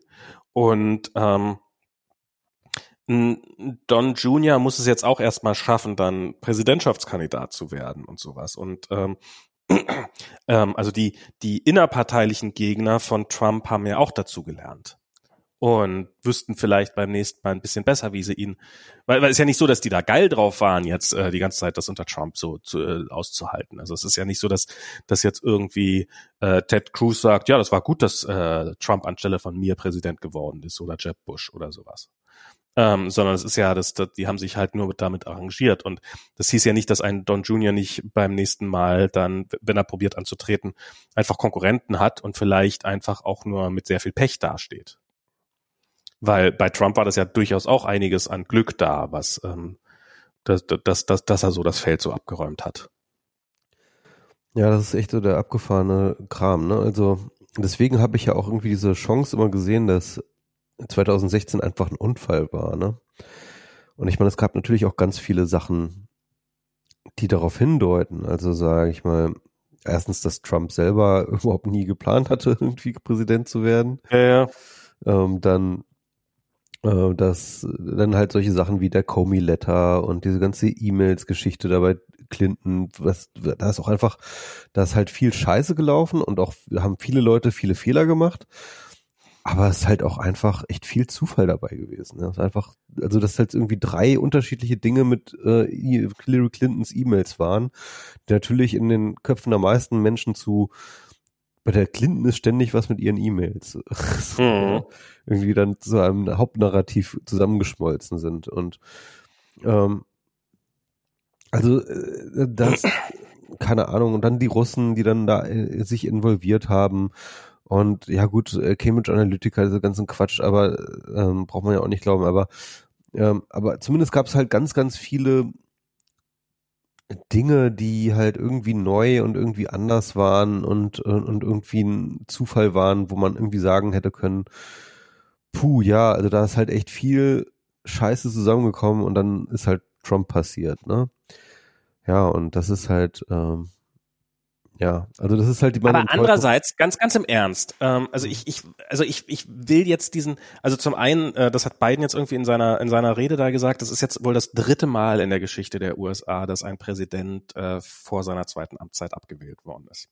Mhm. Das also das ist jetzt, jetzt war ja schon äh, abgewählt worden. Genau, und ich glaube Jimmy Carter. Ich weiß nicht, ob das tatsächlich Jimmy Carter auch, ja. Mhm ob das die einzelnen, äh, also ob das jetzt, ob es das vorher wirklich noch nie gab. Ähm, so, das ist dann ähm, was, was definitiv, ich meine, ähm, Trump hat einfach Wahlkampf gemacht, während Joe Biden die meiste Zeit ja äh, in Anführungsstrichen im Keller rumgesessen hat und ähm, beim, was den Wahlkampf anging, das ist aber ein massiv behindert waren. Naja, aber, aber es war halt, ich meine, ich meine, dass Trump jetzt ähm, bis zum letzten Tag irgendwelche ähm, irgendwelche Rallyes gefahren hat und so, wo zehntausende Menschen da waren und und Biden das einfach nicht gemacht hat, ist einfach ein Fakt. Ja. Ähm, die Republikaner sagen, haben Tür haben Tür zu Tür, zu Tür Wahlkampf gemacht. Dieses, die sind von Door to Door rumgelaufen. Da sind die Republikaner sowieso schon immer besser organisiert. Ähm, aber das war halt was, was bei den De Demokraten dieses Jahr wegen Corona massiv gedämpft war. Und ähm, und es wird wahrscheinlich äh, der höchste Abstand oder fast, also hier mit sechs, sieben Millionen, also mit vielen Millionen Stimmen Vorsprung ins Ziel gehen.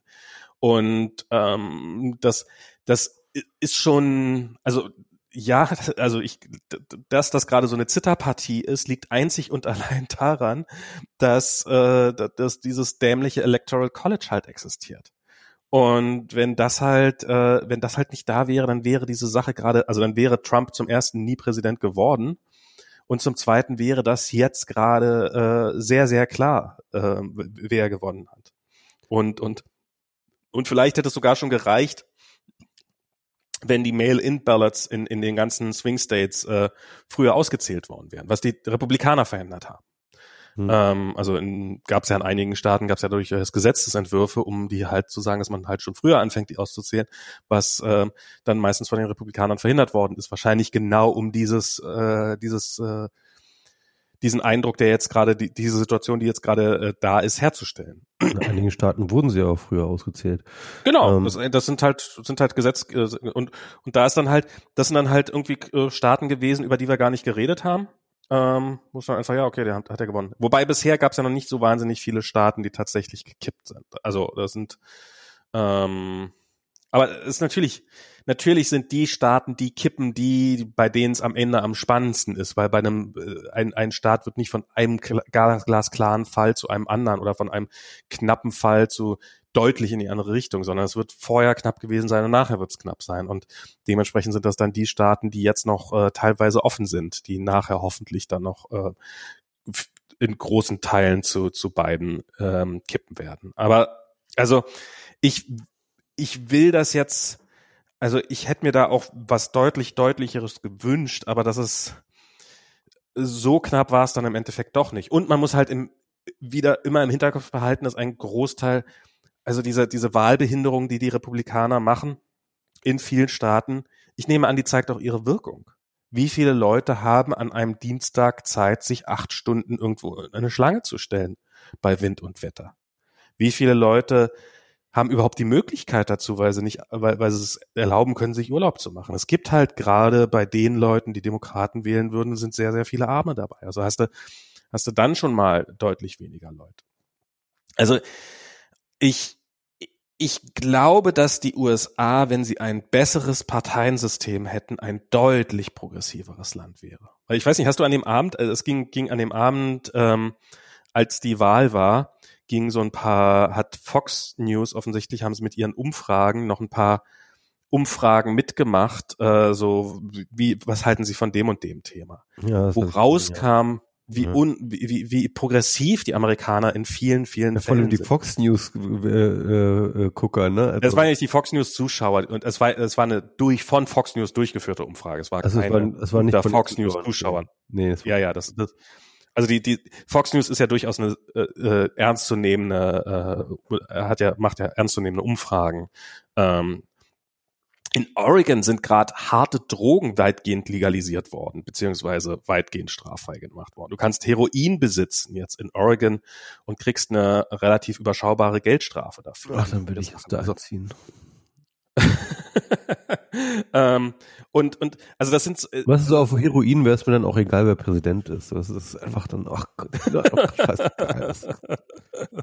ähm, in New Jersey ist äh, Marihuana legalisiert worden und sowas, was in Deutschland nach wie vor nicht der Fall ist.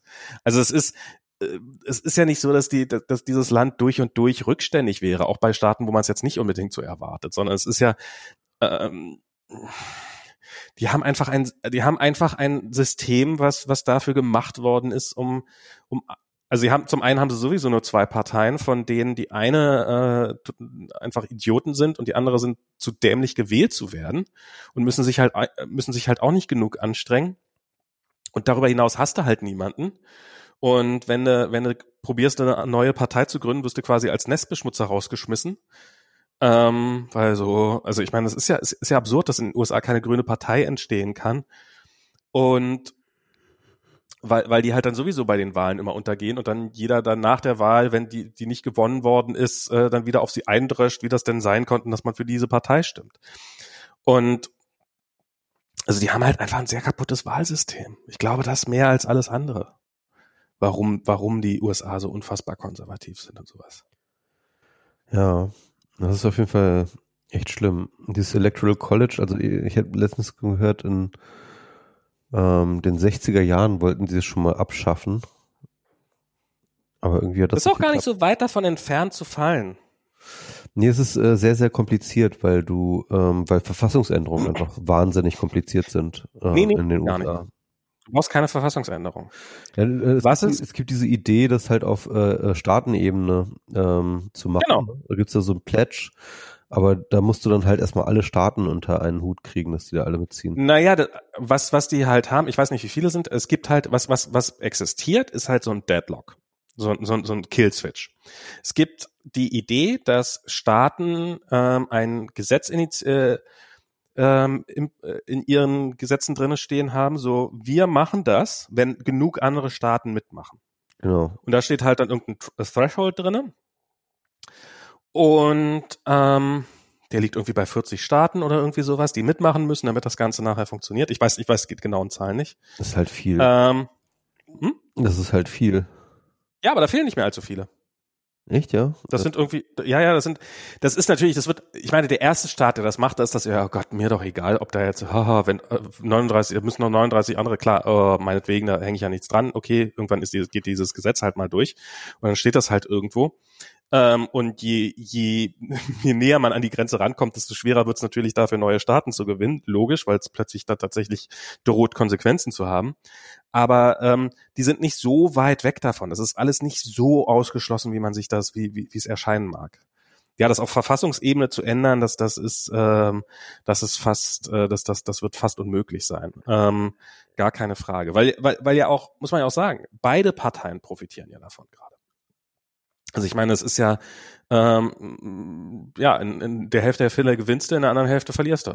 Ist eigentlich gar nicht so schlecht, also ein schlechter Deal. Naja, ähm, also die Demokraten haben zumindest in den letzten zehn Jahren sehr darunter gelitten. Ich kann mir nicht vorstellen, also ne, wir hatten ja schon gesagt, irgendwie in den letzten acht Jahren hatten sie nur ein einziges, oder sie haben seit acht Jahren ständig die Popular Vote gewonnen. Und trotzdem hatten wir Bush und äh, Trump. Ja, das ist, ähm, nat, nat, also klar, wenn, wenn du wenn du regieren willst, aber wenn du in so einem Partei, also ich meine, das, das, sind, das sind ja auch Systeme, die sich selber erhalten. Wenn du in so einem, wenn du Angestellter der ähm, des äh, der demokratischen Partei bist quasi. Die haben ja auch, die haben ja auch eine Menge Bürokratie und sowas und du sitzt da einfach rum, dann hast du da einen sicheren Job und äh, hin und wieder gewinnst du und hin und wieder verlierst du, das gehört dazu, bist du seit 30 Jahren gewohnt. So, dann hast du da, dann, dann ist das ja, kannst ja auch eine relativ ruhige Kugel schieben. Das machen die ja auch. Also es ist ja ähm, und ähm, die geben sich ja auch nicht mehr Mühe, als sie müssen. Habe ich immer wieder das Gefühl. Also und ähm, in, in, in, also ich sage jetzt nicht, dass das ein abgekartetes Spiel ist oder sowas, aber man arrangiert sich ja in den Systemen, in denen man steckt. Und wenn die, äh, wenn die Demokraten jetzt plötzlich in so ein System wie ähm, so ein relativ modernes System wie das deutsche geworfen werden würden, wo halt sozusagen, ja, sucht euch eure Mehrheiten, hier, jeder ist dabei, wir haben nachher ein Parlament und dann könnt ihr gucken, wo ihr bleibt. Ich weiß nicht, ob sich da die Demokraten sonderlich wohlfühlen würden, so die aktuelle demokratische Partei. Es würde sich sicherlich eine neue daraus entwickeln, die das dann, die damit viel besser klar käme. Ja, das hat ja auch alles so Vor- und Nachteile. Ich meine, dieses Mehrheitswahlrecht sorgt immerhin dafür, dass wenn ein Machtwechsel passiert, dann passiert halt wirklich ein Machtwechsel, ne? Und ähm, in Deutschland, wann hat es das erste Mal einen Machtwechsel gegeben, ne? Also ähm. Ja, also ich meine, klar, hier ist es auch ziemlich festgefahren, das ohne Frage. Und ähm, in den USA sehen halt dadurch, dass meistens dann entweder der Kongress oder der Senat dann doch wieder bei der anderen Person hängt. Ja, bei der, bei der anderen Partei. Ja. Und ich meine, jetzt mit sehr, sehr, sehr, sehr, sehr viel Glück könnte es schaffen, dass jetzt äh, vielleicht dann im Januar Präsidentschaft, Kongress und Senat den Demokraten gehört. Echt ja, wieso, wieso äh, gibt's nochmal Senatswahlen oder was? Na, es gibt jetzt, also es eine, eine Senatswahl ist jetzt noch nicht entschieden. Also drei, drei Senatsposten äh, sind jetzt noch nicht entschieden, gerade bei der aktuellen Wahl. Ähm, die Demokraten hängen gerade bei 47. Ähm, und bei einer von diesen drei Wahlen haben sie äh, einen guten Shot, dass es klappen könnte. Und bei zweien, ich glaube, die sind beide in Georgia, ist es so, dass wenn der jeweilige gewinnende Kandidat nicht mindestens 50 Prozent hat, gibt's noch eine Nachwahl. Und ähm, das ähm, und die wäre dann am 5. Januar. Und ähm, wenn die Demokraten und ich meine in Georgia steht sieht ja im Augenblick auch für den Demokraten relativ gut aus. Ich weiß nicht, ob der inzwischen gecallt ist, aber das war ja alles äh, doch äh, zum Ende hin nochmal, haben sie ja doch nochmal ganz gut was rausgeholt. Und ähm, und darum besteht die Chance, und dann hätten sie genau 50-50 und dann ist halt, äh, äh, und wenn eine 50-50 ist, dann äh, ist, ist das, ist das äh, Zünglein an der Waage äh, the Vice President oder die Vice Präsidentin in dem Fall und dann, dann hast, hast du halt die faktische Mehrheit. Und ähm, insofern könnte das könnte das ähm, äh, könnte, könnte ganz knapp hinkommen, aber die Wahrscheinlichkeit dazu ist halt doch relativ gering. Ja. Ähm, und vielleicht ist auch eine, ist auch diese Wahl, äh, die, die eine, die noch notwendig wäre, inzwischen entschieden und nee, der Republikaner ist dann doch geworden. Also ich ähm, glaube, ich, die beste Chance, die wir haben, ist, dass die Republikaner sich jetzt in einem ähm, Selbstfindungsprozess die nächsten Jahre selbst erstmal zerfleischen. Ja, mal gucken. Also Ne, ich meine, ich glaube, ich glaube aber schon, das, dass, aber das, das ist halt, das ist halt deine also, also, es, halt es gibt jetzt mehrere Szenarien. Ich will, ich will mal ganz kurz Szenarien ja, ja. durchgehen. Also es gibt jetzt so, nehmen wir mal Szenario eins. Szenario eins wäre, ähm, der Trumpism, Trumpism wird irgendwie fortgesetzt, die ähm, Establishment-Republikaner bleiben verhalten, distanziert, wissen nicht so richtig, wie sie es machen wollen äh, Don Jr. oder irgendjemand anders, Tucker Carlson, was weiß ich, übernimmt irgendwie den Trump, äh, die, die Trump-Führungsfigur und sagt, jetzt zeigen wir es ihnen und bla bla und äh, machen dann halt irgendwie, radikalisieren sich vielleicht sogar noch irgendwie, da gibt's dann halt äh, vielleicht sogar so, keine Ahnung, Terroranschläge, dies, das, irgendwie, kann ich mir gut vorstellen alles. Also so ein bisschen die Schiene, ja. Mhm. Das Ganze geht, vielleicht gehen sie in den Untergrund, die Trumpisms gehen in den Untergrund oder was weiß ich, oder, oder, oder versuchen irgendwie ihren eigenen Staat zu claimen oder was weiß ich. Irgendwie sowas. Aus, also aus dem Untergrund heraus kann man nur sehr, sehr schwer Präsidentschaftskandidaten ausstellen. Das ist, obwohl Trump ist ja schon damals eine goldene Leiter runtergerollt, Treppe runtergefahren, insofern. Vielleicht geht er jetzt ja. Das Vielleicht das er auf der Rolltreppe den Untergrund weiter. Das andere Szenario ist, ähm, dass die Republikanerpartei jetzt halt tatsächlich ähm, Morgenluft wittert und sagt, okay, äh, es ist Zeit für einen Königsmord. Yeah. Und äh, im Endeffekt deutet da ja auch einiges drauf hin. Ne? Also Fox News scheint Trump ja schon ein bisschen fallen gelassen zu haben, was übrigens ganz, ganz wesentlicher Bestandteil äh, bisher war, dass es noch nicht zu wahnsinnig großen Ausschreitungen gekommen ist, glaube ich, dass Fox News den Spin von Trump nicht mitgefahren ist. Naja, bei Fox News ist das ja immer das, es gibt die, es gibt, es gibt die Nachrichtenredaktion und es gibt die Meinungsredaktion und die Nachrichtenredaktion ist jetzt, äh, wäre jetzt sicherlich nicht mein Lieblingssender, aber ist halt eine äh, relativ sehr, seriöse äh, Nachrichtenredaktion einfach, wohingegen die Meinungsredaktion ist halt die, wo sie komplett frei drehen und die, und, und die widersprechen sich ja teilweise auch offen. Also es gab ja jetzt durchaus äh, sowas, dass halt aus dem, äh, dass, dass jemand von Fox News im East Room saß und gerade äh, erzählt hat, wie, wie, wie sicher es ist ja, dass, dass Trump die Wahl gewonnen hat und dass alles ja total gut ist und währenddessen die Nach Nachrichtenredaktion reingrätscht und äh, halt äh, sagt, ja, und der Staat ist übrigens auch jetzt gerade an Joe Biden gegangen. Ähm, also das, das, das, das ist ja, äh, also da, wie Jean, Sean Hannity sich da positioniert oder sowas. Aber was auf jeden Fall, womit du auf jeden Fall recht hast, dass Rupert Murdoch, der war ja nie ein großer Trump-Fan. Der hat das ja, also am Anfang, als, als dessen äh, Kandidatur losging, da war der ja auch ein totaler Trump, äh, also da, da war Fox News ja auch total gegen Trump. Ja. Und den sind dann wirklich einfach die, die Zuschauer weggebrochen. Und Hat die haben halt ganz Trump massive. Arrangiert, ne? Also vor allem. Dann haben sie sich ja, nicht nur arrangiert, sondern haben ihn umarmt und haben sich dann quasi. Ähm, vor allem damals war das ja auch noch der, ähm, wie, wie hieß der fette Fox News Chef, äh, der ähm, äh, Dingsbums. Nee, ja, aber das, aber das war wohl. Der war ja großer Trump-Fan. Ne? Der, der war ja richtig genau. großer Trump-Fan. Und der hat das durchgedrückt, dass, äh, dass, dass Fox halt ähm, äh, äh der Trump-Sender wird. Der ist dann ja jetzt mit, nee, der ist mittlerweile tot und so. Und, ja, ja. Ähm, aber ähm, aber Rupert Murdoch hat danach nicht wieder einen Spin zurück gemacht. Ne? Was aber auch nochmal, noch, was glaube ich wichtiger ist, ist, dass ähm, nicht Rupert Murdoch, sondern sein Sohn hauptsächlich jetzt mittlerweile die Murdoch Family halt ähm, leiten. Ja. Also Rupert Murdoch hat sich auch die letzte Zeit immer weiter zurückgezogen und ist jetzt sein Sohn, der auch vor allem Fox News managt. Und der ist ja auch schon damals mit dem, ähm, ach Gott, wie heißt der? Ich habe immer diese diese Namensfindungsstörung. Ähm, Chef. Willkommen in meinem Leben. Fox News. Wer bist du?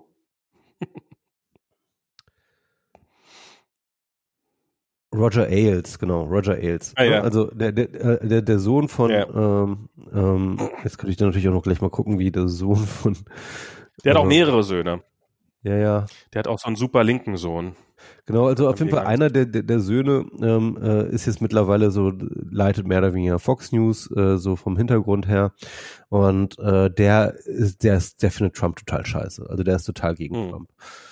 Und ich denke mal, ja, ich, ich kann, halt, also bei denen kann ich halt, mir sehr gut vorstellen, dass sie nur darauf warten, ihm das Messer in den Rücken. Ich sag mal so, Hannity und und und Tucker Carlson sind ja Urgesteine bei Fox News. Die sind halt noch aus der dieser damaligen Zeit halt in, installiert. Genau. Und ähm, ich glaube, die ganze Nachrichtenredaktion ist halt schon schon wieder ist halt schon ganz anders besetzt worden. Ne, nee, die waren auch Teil, die sind auch, die, die waren halt einfach, die waren schon länger. Das ist, du hast halt, du hast halt einen Teil, der macht halt Nachrichten. Das ist halt so wie wenn du NTV guckst, da kommt halt durch meine Hitler-Demo, aber dazwischendurch kommen halt irgendwelche Nachrichten und die Nachrichten von Fox. Also das, das ist halt, also der ist ja, jetzt ist ja gerade heute ist ja so ein Video rumgegangen von dem Namen habe ich jetzt vergessen. Ähm, von Shepard. Ja, ich sag, ich sag ja, ähm, ich, ich habe immer mit einem Namen. Also ähm, Mal. Ähm, genau, Shepard Smith heißt er. Und ähm, das war ist so ein super, das hat Mario Sixtus war das ein CNN das ist so, super, oder? wie CNBC hier reagiert. Sie nehmen Donald Trump off-air und benennen detailliert seine Lügen als solche. Stellt euch vor, das hätten sie in den letzten vier Jahren immer genauso gemacht. Der Typ, der das macht, Shepard Smith, der die, diese Sendung da macht, der die Nachrichten bei CNBC macht, der war bis vor bis äh, vor nicht mal einem Jahr ähm, ähm, oder bis vor einem guten Jahr war der war der der Chef, der Nachrichtenchef bei Fox News. Und der ist damals da gegangen, da gab es schon offensichtlichen Fallout und das kam wohl sehr überraschend und so. Also da muss irgendwas vorgefallen sein, dass der gegangen ist. Ähm, und da kam es offensichtlich zu einer Machtverschiebung oder weiß der Teufel was. Aber das ist jetzt nicht so, als ob dieser Typ jetzt vorher noch nie irgendwo, also das, es gibt äh, auch bei Fox News oder gab zumindest Leute, die ähm, die, die, die kapiert haben, dass Trump, dass, äh, die, die Trump durchschaut haben und ihn abgelehnt haben. Hm. Äh, Ja, also ich denke mal auch diese äh, frühe, das frühe Callen der ähm, verschiedenen Staaten für Biden war definitiv ähm, zumindest abgesägt von oben, abgesegnet von oben. Ähm, kann ich mir nicht anders Ja. vorstellen. Und, und das, Also- also, also, wo- worauf ich ja eigentlich hinaus will, das ist das Szenario, also dass halt äh, sozusagen diese Establishment Conservatives wie eben Fox News oder aber auch eben äh, große Teile der Republikanischen Partei jetzt halt Morgenluft sehen und äh, zum Königsmord ausgehen und sagen so, ähm, ähm, und Mr. President, ähm, im Endeffekt so ein bisschen so wie damals Nixon, ne? Also Nixon ähm, nach Watergate wollte ja auch erst nicht gehen, ne? Also ähm, ja, sondern, ja. ähm, das Impeachment-Verfahren ist ja nie so richtig, ist, ist das überhaupt so richtig, das ist, glaube ich, nie, in, in, nie, nie wirklich angestoßen worden, sondern nur angedroht worden. Ne? Und daraufhin sind dann halt tatsächlich äh, mehrere republikanische Senatoren in seinem im Oval Office gestanden und haben gesagt, Mr. President, es ist Zeit zu gehen. Ähm, und ähm, ich kann mir gut vorstellen, dass es ein, zumindest ein, ein mögliches Szenario ist, dass halt äh, Mitch McConnell und David, äh, Lindsey Graham und wer noch alles irgendwie sich da ähm, dann hingehen und sagt, pass auf, ähm, Mr. Trump, ähm, Sie haben keine Rückendeckung mehr.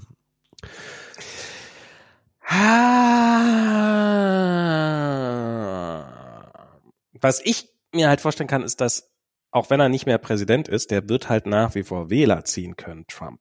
Ja, klar. Und wenn der irgendwie mal wieder auf eine Rallye fährt, worauf der garantiert auch danach Bock haben wird, solange er noch äh, äh, halbwegs gehen kann, wird der wird sozusagen der auch gerne mal für andere in den Wahlkampf ziehen. Das hat bisher nicht so wahnsinnig. Warum also sollte der- er das der- tun? Für Geld vielleicht? Für sein Ego. Um mal wieder vor einer Menschenmenge zu stehen und, und sich feiern zu lassen. Nein, dafür ist er zu transaktional, das würde er nicht machen. Also er braucht da schon irgendwie ähm, einen klaren Benefit für sich. Ne, äh, wer weiß, wo, wo, also ich meine Geld, äh, man sagt, äh, man, man hört ja durchaus, dass er Geld gerade ganz gut gebrauchen könnte. Ähm, der, der wird schon seinen Vorteil daraus ziehen können. Also wofür, ma wofür macht er die Präsidentschaft gerade? Ähm, muss ja auch irgendwelche Vorteile für ihn haben. Also ich, ich, ich kann, also ich kann mir schon vorstellen, dass das der weiterhin, dass der weiterhin eingesetzt werden wird. Es gab ja, also so, dass er eigentlich auch die nächsten Jahre dann der Königsmacher im Hintergrund sein wird. Ich bin gespannt, ob das tatsächlich was wird. Ich kann mir auch vorstellen, dass der, dass das einfach, äh, dass in einem halben Jahr Trump stinkt wie Fisch und niemand wer was mit ihm und, und alle schon immer nichts mit ihm zu tun gehabt haben. Also Ja, das, das das halte ich auch für durchaus möglich. Ich, ich möchte, ich möchte Ähm. gerne, dass ich möchte gerne, dass da irgendwie in so einer gewissen Art von Hölle. Das ist eine reine Rachefantasie meinerseits. Das ist halt keine rationale Grundlage oder so. Ja. Aber ich, ich würde ganz gerne, dass er irgendwie in einer spezifisch für Trump designten Hölle steht. Und das wäre wahrscheinlich eine Hölle, die, in der einfach jeder ihn ignorieren würde. Indem er einfach allen egal wäre. Mhm. So, ja, so wie so ein, als ob er unsichtbar wäre. Ich glaube, das- ich glaube, das wäre, ich glaube, das Ich glaube, das wäre, wäre die, jedermanns Hölle. ich glaube, das wäre die die, die absolute Trump-Hölle wäre, wenn er unsichtbar wäre. Ich wünschte ihnen Ja. ein unendliches Leben als unsichtbaren Menschen. Ähm, ich weiß nicht, äh, ich bin jetzt in solchen Rachefantasien bin ich jetzt nicht drinne. Ich, ich, ähm, keine Ahnung. Ähm, äh, aber ähm, also nicht, nicht, nicht, weil ich Trump nicht wünschen würde, keine Ahnung, ich äh, äh fehlt, fehlt mir jetzt gerade die Fantasie für mir da irgendwas möglichst Schlechtes für ihn auszudenken. Ähm, ich würde mir, ich würde mir ja wünschen, dass tatsächlich äh, seine ganzen Skandale auffliegen und dass tatsächlich mal anfängt, die Justiz gegen ihn zu ermitteln und dass irgendwie mal ein paar Leute sich ihr Geld wiederholen wird. Aber das wird halt auch nicht passieren. Das, also, das, doch, doch, ich doch, glaube, da, darauf. Da, da, sind ja mittlerweile ganz viele Lawsuits. Ne? Ich glaube, irgendwie allein in New York hat er zwei. Äh, dann gibt's noch Sexual Assault Geschichten, also wegen Betrugs. Aber, ja, aber glaubst welche. etwa, dass Trump der erste reiche Amerikaner wäre, der tatsächlich für eine Straftat eine nennenswerte Strafe bekommt? kommt. Ja, es sind schon ein paar andere Leute äh. Es sind auch, ist schon, ist auch schon anderen Leuten passiert, das stimmt schon. Aber, und aber ich das, würde sagen, äh, das ist eher noch in, in Amerika eher noch als in Deutschland, ne? Also, ähm, wenn du dir mal überlegst, irgendwie, also, ähm,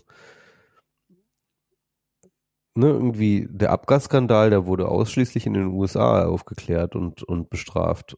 Nicht ja, aber auch weil es deutsche Firmen waren und nicht amerikanische Firmen. Ich weiß nicht, ob das gleiche nicht passiert, äh, was passiert wäre, wenn amerikanische Firmen äh, den Ab Abgasskandal verursacht hätten. Ob wir das, je, ja, das die, jemals so Die sind da schon relativ, also ich finde schon, dass die da ähm, juristisch sind die da schon ziemlich hart.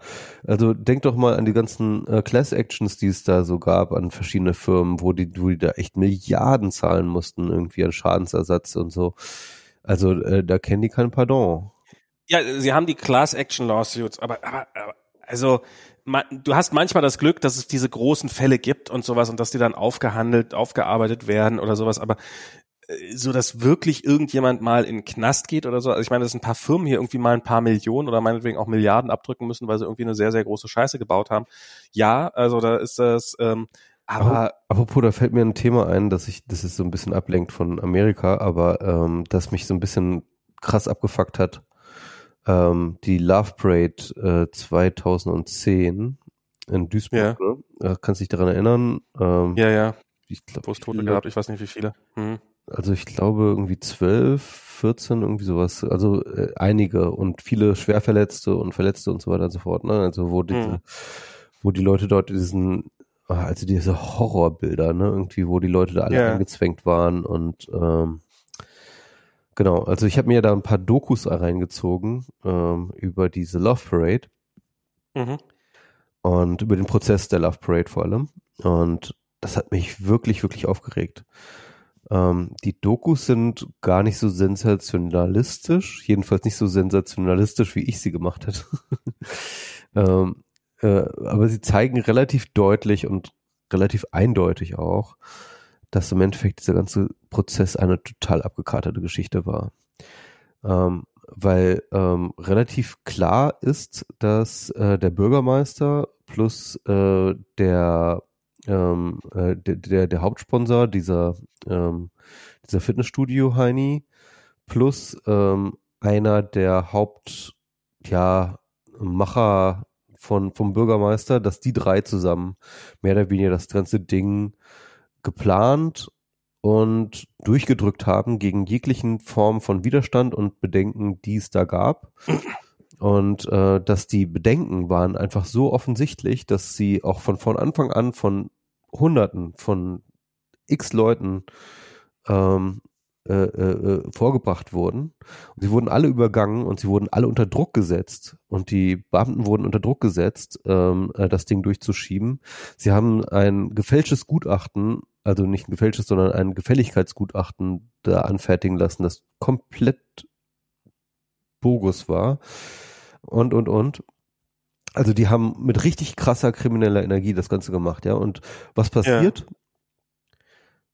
Die Staatsanwaltschaft fängt an zu ermitteln und nimmt erst einmal die drei Leute, ne, von denen ich gerade geredet habe, also mhm. der Bürgermeister, äh, sein Hauptorganisator äh, plus diesen äh, Veranstalter, nehmen sie erstmal pauschal raus von der Anklage. Okay. Erstmal pauschal raus, weil ähm, die können ja nichts dafür, die sind ja falsch beraten worden. Okay. Und ähm, und das ist einfach so klar, es ist so, so offensichtlich, ja, dass halt da die Staatsanwaltschaft, aus welchen Gründen noch immer, ja, irgendwie ähm, die, die Großen hat laufen lassen Es ist so offensichtlich. Und das heißt mit einem Wort, eine ganze, der ganze Prozess war einfach eine Farce. Er war eine komplette mhm. Farce. Er ging, ich weiß nicht, mehrere Jahre. Ähm, und in der Doku wird dann immer gesagt, das ist der größte Prozess und der umfangreichste Prozess, den es jemals gab. Und sie haben ähm, tonnenweisen Akte, Akten produziert und äh, unglaublich viele Leute verhört. Und im Endeffekt ist es damit ausgegangen, ähm, dass er so lange gedauert hat, dass der Prozess verjährt wurde, äh, dass die Strafen verjährt wurden. Das, heißt, das kann während der Prozess schon läuft, während nach äh, ja. Wow. Ähm, und zwar haben sie erst einmal überhaupt den Prozessbeginn so lange rausgezögert, äh, wie es nur irgendwie ging, wie es nur irgendwie möglich war, so dass sie irgendwie zwei Jahre vor Ende der der, äh, äh, ähm, äh, äh, der Verjährungsfrist sozusagen überhaupt erst angefangen haben zu verhandeln. Und dann haben sie die ganzen zwei Jahre wodurch verhandelt und dann am Ende war es dann halt so, ja, okay, äh, es verjährt ist gleich, wollen wir noch irgendwie einen Deal machen und so weiter und so fort. Und die ganzen Opfer, ne, die ganzen Opferfamilien, ähm, das muss so frustrierend gewesen sein für die. Das war so ein Schlag ins Gesicht. Ähm, weil halt wirklich also ne, irgendwie von Anfang an schon erstmal die, die Hauptschuldigen erstmal schon mal gar nicht in die Anklage reinnimmst, so, ja. Und dann mhm. versuchst dann irgendwie, und, und, und der Punkt ist, und das ist, das ist dann auch wieder so eine Strategie, ähm, das ist kein Zufall, dass es der umfangreichste Prozess war, den die Bundesrepublik je gesehen hat. Weil es ging ums Drownen. Es ging, sie wollten den Prozess mhm. ertränken, ertränken in Fakten, ertränken in äh, Gutachten und hast du nicht gesehen, ja. Ähm, da ging's halt im, also es war eine reine Farce. Es war, es hat mich so aufgeregt. Es hat mich so aufgeregt, weil der Prozess, im Endeffekt, die Schuldlage war unzweideutig. Die war absolut eindeutig. Die war so klar, ja. Und im Endeffekt der ganze Aufwand wurde nur geschaffen, um davon abzulenken, dass das eigentlich ganz klar ist. Und das, das hat, oh, also, und dann, und dann denke ich mir halt, also bei solchen Fällen oder zum Beispiel Epstein, ne, wenn man, wenn man sich mit dem Epstein-Fall reinzieht und vor allem, was da an juristisch gelaufen ist, ne, ähm, wir denken immer so über unsere oder die amerikanische System über so als so Rechtsstaaten nach, ne, also das heißt irgendwie all gleiches Recht für alle, ne, Rule of Law, dies, das, bla, bla. Aber das stimmt einfach nicht. Das stimmt einfach nicht. Wenn du reich bist, wenn du mächtig bist, dann stehst du über dem Gesetz. Das ist einfach so. Dann stehst du über dem Gesetz. Und ein, und dieses Benehmen, das Trump an den Tag legt, und da gebe ich dir natürlich total recht, ja, ist aus der Erfahrung heraus entstanden, dass er über dem Gesetz steht. Weil er Geld hat, weil er Macht hat. Und das ist, äh, es ist wirklich pervers, aber ja, es ist so. Ja, also das ist, ich, ich, ich, ich habe damals irgendwie diese Dokumentation The Jinx hieß die geguckt. Ich weiß nicht, ob du die gesehen hast. Äh, dieser, die, die hat damals auf HBO so gigantisch äh, hat die eingeschlagen. Es ging um diesen Typen, der ähm, auch sehr sehr reich ist und ähm, ähm, relativ offensichtlich einige Menschen umgebracht hat. Ähm, also ähm, in einem Fall ähm, ist, ist sogar unzweideutig, also da, da, dass er die Leiche entsorgt hat und ihr den Kopf abgeschnitten hat und, äh, und das bestreitet er auch gar nicht, aber er sagt halt, dass es ein Unfall war und ähm, ähm, gewesen sei und äh, er dann irgendwie glaubte, äh, ähm, sich ähm, irgendwie damit retten zu können und so weiter und so weiter und so fort und sie das im Endeffekt abgenommen haben. Und ich weiß noch, wie ich damals mit meinen Kollegen bei Facebook äh, geredet habe, ja, das, das, das, wie kann das denn sein? Dass dann, ich habe mir einfach so gedacht, ja, der Typ ist einfach sehr reich, hat sehr gute Anwälte und die holen ihn da raus. Und das ist halt, das macht er halt. Und dann kann er halt wieder Leute umbringen. Und also das ist, das, das halte ich, ja, also das ist, dass, dass jedes System dann irgendwann mal anfängt, dass man, klar, mächtige, mächtige in, innerhalb eines Systems erkaufen sich Vorteile. Das ist doch, ist Aber, doch, sag ich äh, mal, äh, irgendwie. Das andere Beispiel, ne, ähm, Epstein. Ja. Epstein, ähm, es lebt halt eine Zeit lang halt in, auch in Malago, ne, also in hm. Florida und ähm, hat da seine Villa und dort lässt er sich ähm, jeden Tag, ungefähr jeden Tag, wahrscheinlich sogar teilweise mehrmals am Tag, junge Mädchen hinbringen. Mhm. Ähm, also äh, größtenteils minderjährig. Ähm, und äh, die sollen ihn dann immer massieren und so weiter und so fort. Und, ne, irgendwie ähm, jedenfalls äh, wird das halt auch beobachtet von der Nachbarschaft, dass da halt immer irgendwie ähm, ständig neue junge Mädchen angekarrt werden.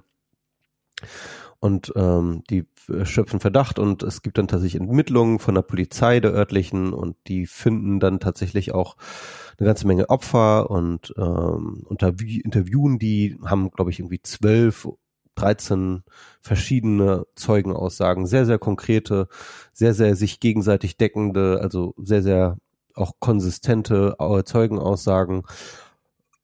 Sie glauben, sie haben einen wirklich wasserdichten Fall gegen Epstein und ähm, ja, und dann gehen sie zur Staatsanwaltschaft und die Staatsanwaltschaft ähm, lässt das ganze Verfahren mehr oder weniger im Sand verlaufen beziehungsweise ähm, reduziert dann die Anschuldigung, also es ist sozusagen 13, äh, äh, sozusagen 13-facher das war übrigens auch nur die Spitze des Eisbergs, diese 13 Mädchen, ne?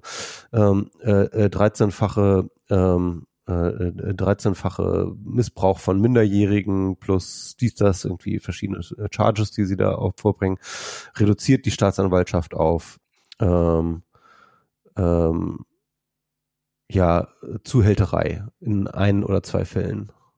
Wobei, wo sie dann halt sozusagen implizit damit die Mädchen zu Prostituierten machen. Ja.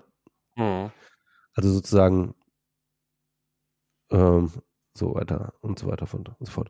Und die Ermittler sind so frustriert, ne, also die Polizei, dass ihr Fall dort von der Staatsanwaltschaft so ähm, krass ja, praktisch fallen gelassen wird, dass sie selber zum FBI gehen und sagen, mhm. hier ähm, könnt ihr da vielleicht was draus machen, unsere Staatsanwaltschaft will, will da nichts machen. so, ja. Und dann baut die, das FBI dort einen Case draus.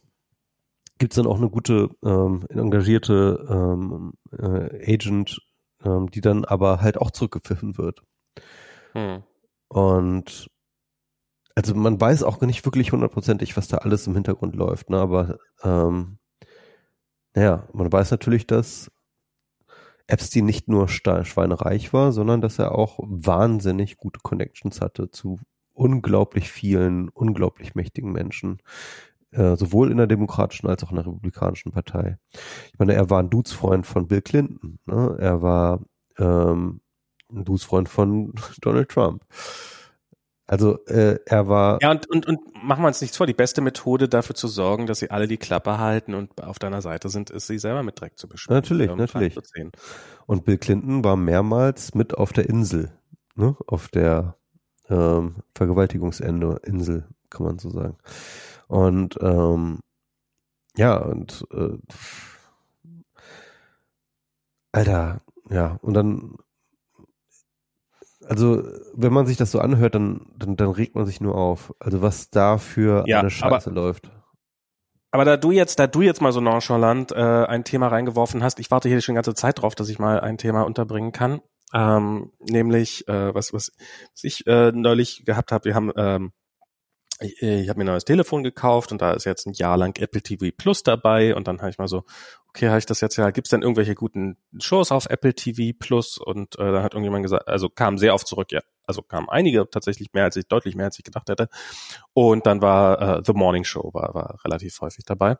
Und dann haben wir uns das angeguckt und es ist definitiv eine sehr sehenswerte Serie, äh, kann ich empfehlen. Hat äh, Diana und ich, wir haben die quasi gebingewatcht, so gut wie das geht mit, äh, mit Kind und Job. Ähm, und was da an einer Stelle mir mal so, so, so fühlbar klar geworden, was eigentlich Privileg ist. Und zwar war das einfach so, ähm, also so, so wie, wie krass Privilegien sind und wie, wie, wie, wie selbstverständlich die sind, für, für, wenn man sie hat. Ähm, und zwar war das, äh, war folgende Situation, ähm, an einem Beispiel, wo wir alle ein großes Privileg verloren haben, man kann nämlich an, Covid-19. Ähm, dass, dass Diana hat irgendwann mal so zu mir gesagt, so, äh, so, wow, ich, ich, ich, hat immer ganz, ganz wuschig, wenn ich da, wenn ich die, dass die da sich ohne Masken betreffen. Das ist so, das ist so, also, ja, es geht mir genau. Das ist halt eine Serie, die halt ja. vor Corona gedreht wurde, schlicht ergreifend. Und und das war dann so, da habe ich dann mal so nachgedacht. Das ist so, ähm, wie das halt so ist. Wir leben jetzt halt in dieser Zeit, wo für die meisten Menschen äh, wird das so alltäglich, dieses Maskentragen und so wichtig, dass wir selbst, wenn wir abends einfach nur auf der Couch liegen, ähm, entspannt und eine Serie gucken, trotzdem das quasi die ganze Zeit im Hinterkopf ist. Und es wird und, und da ist uns ein Privileg genommen, nämlich dieses, diese Freiheit, das nicht zu nicht, nicht machen zu müssen, sozusagen, diese, diese, diese Gedanken zu haben und die nicht haben zu müssen. Und vielleicht wird es irgendwann, oder hoffentlich wird es auch schon bald eine Zeit geben, in der wir sagen können, in solchen Situationen, ah, weißt du noch, wie wir uns in solchen Situationen immer einen Kopf drum gemacht haben, dass man, warum die denn gar keine Maske tragen.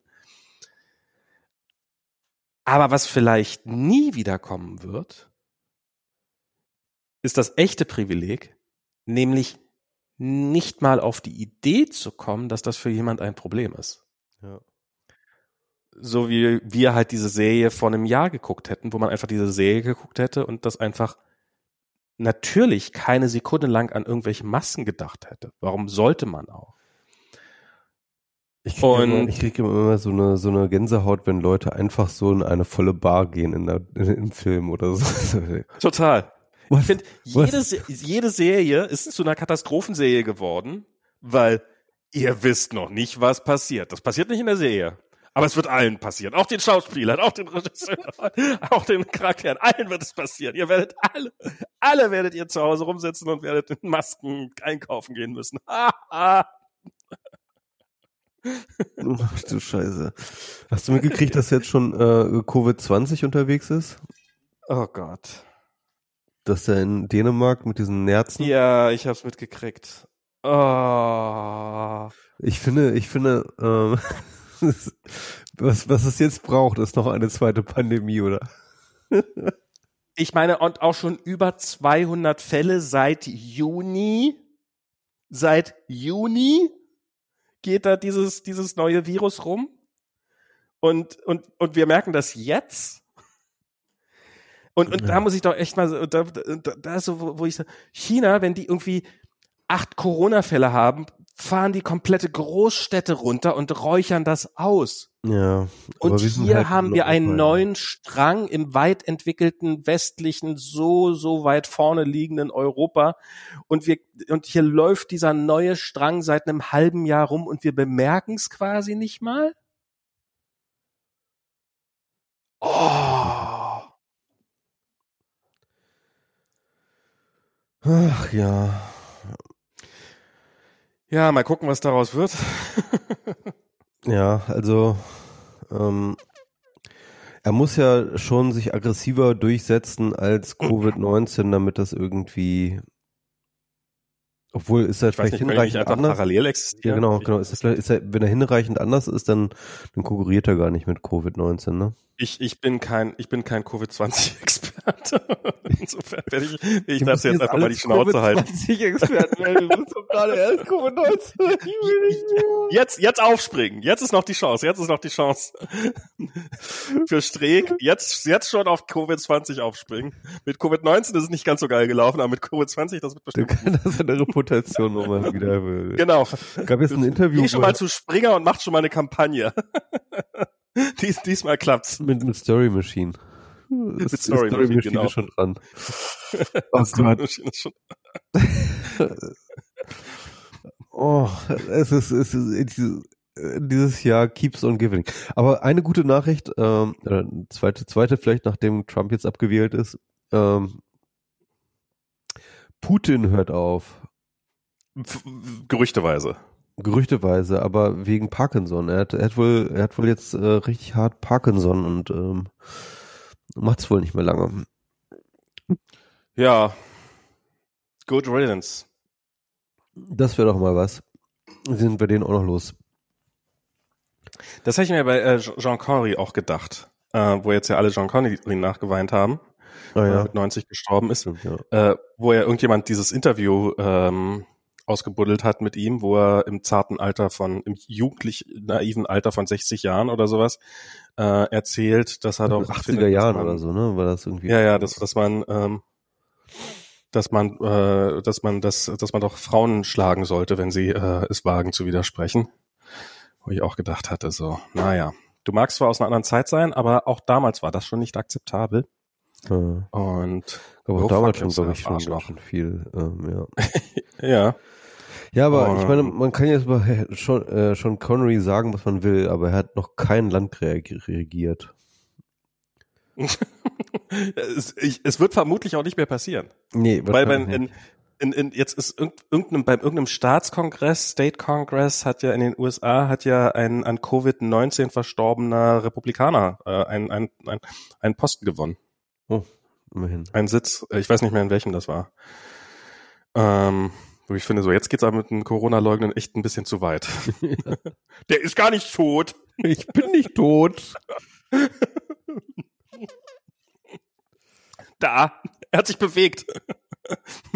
Sein Arm ist runter. Nein, er hat sich bewegt. Nehmen Sie Ja, mal das, an. äh, Coro- Corona äh, und, und diese, äh, diese,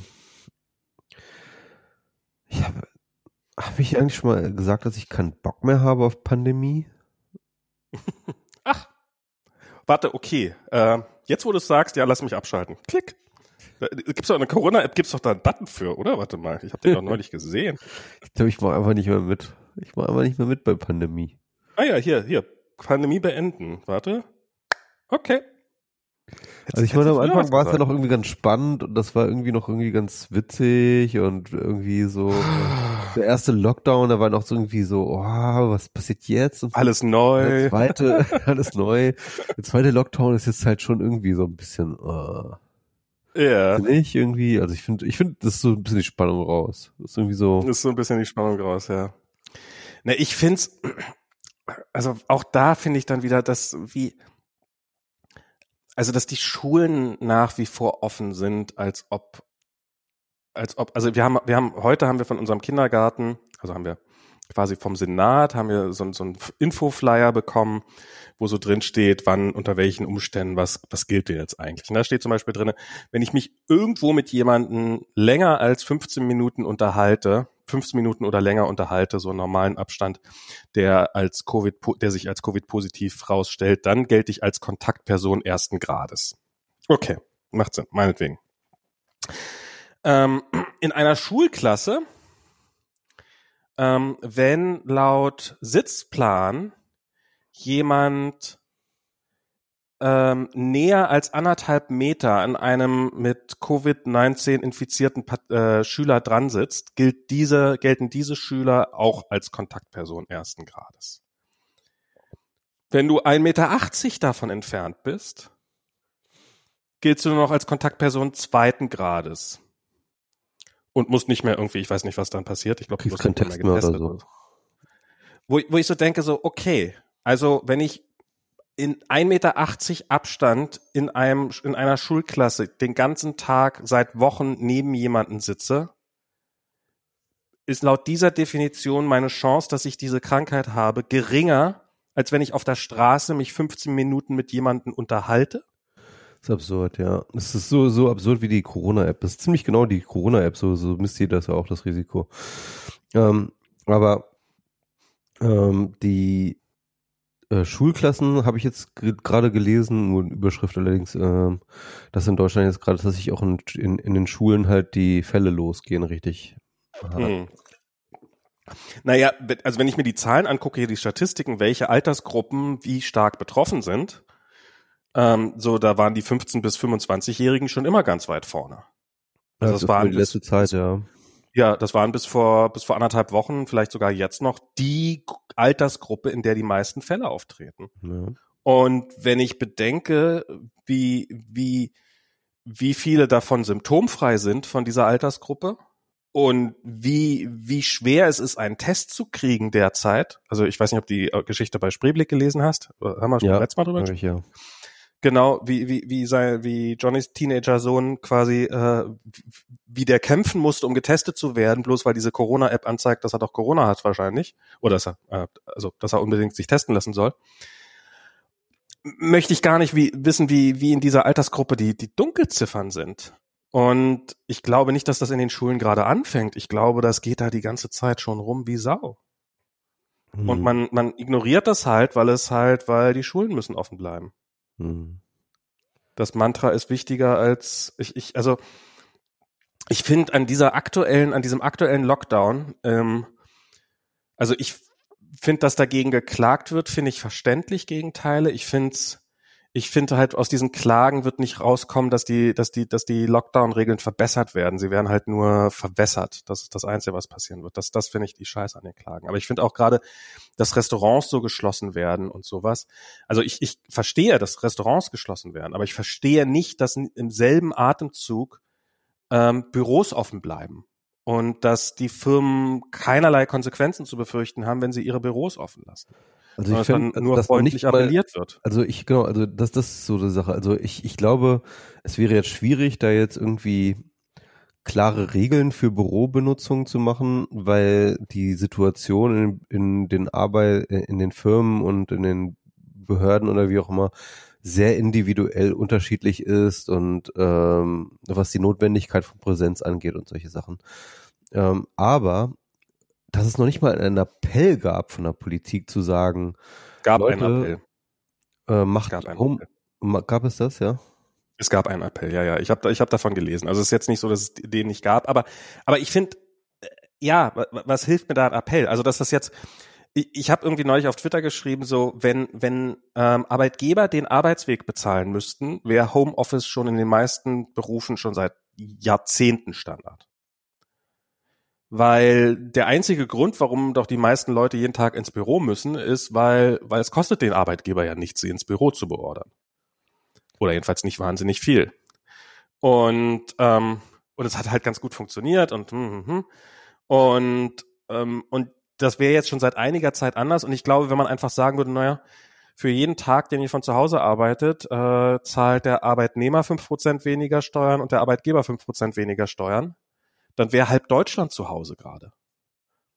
Und oder wenn man da irgendwie mal anfangen würde, Druck aufzubauen oder sowas. Aber das existiert alles nicht.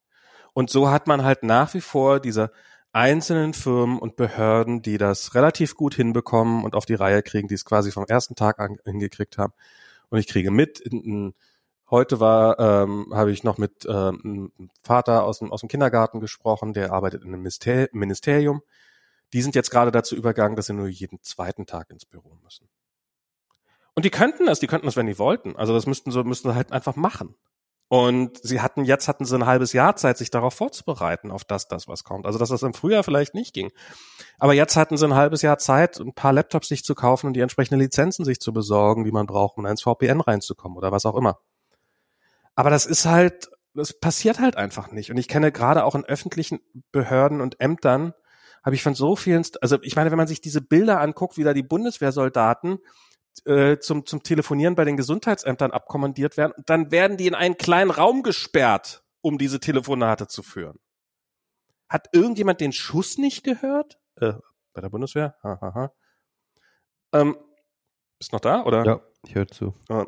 Und, und es sind so viele Sachen, die ich finde, die, die, die gerade so, wo ja, wir müssen uns einschränken, aber könnte man nicht so machen, dass sich alle ein bisschen sinnvoll einschränken und dass wir nicht einige dazu verdammen, gar nichts mehr zu machen und pleite zu gehen, wohingegen der Rest einfach weitermachen darf wie bisher?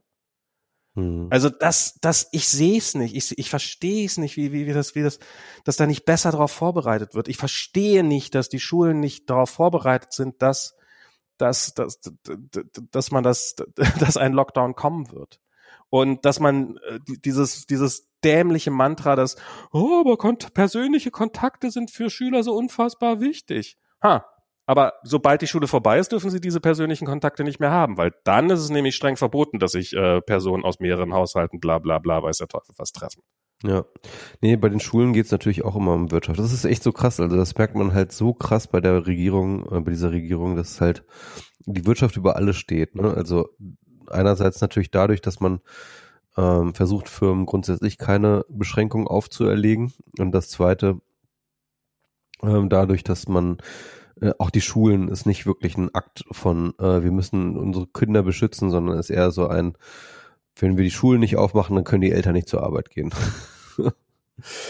ähm, und es ist, äh, it's as easy as that. Und das ist äh, wirklich traurig. Es ist wirklich eine ziemlich immer noch eine extrem neoliberale Regierung.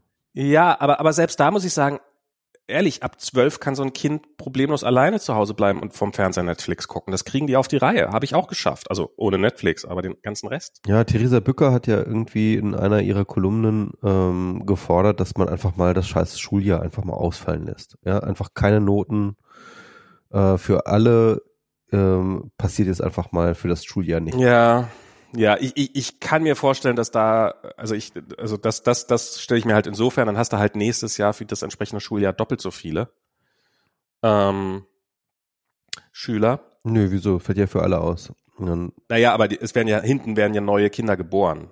Also es werden ja in dem Jahr trotzdem Kinder geboren, die dann auch in den Kindergarten müssen.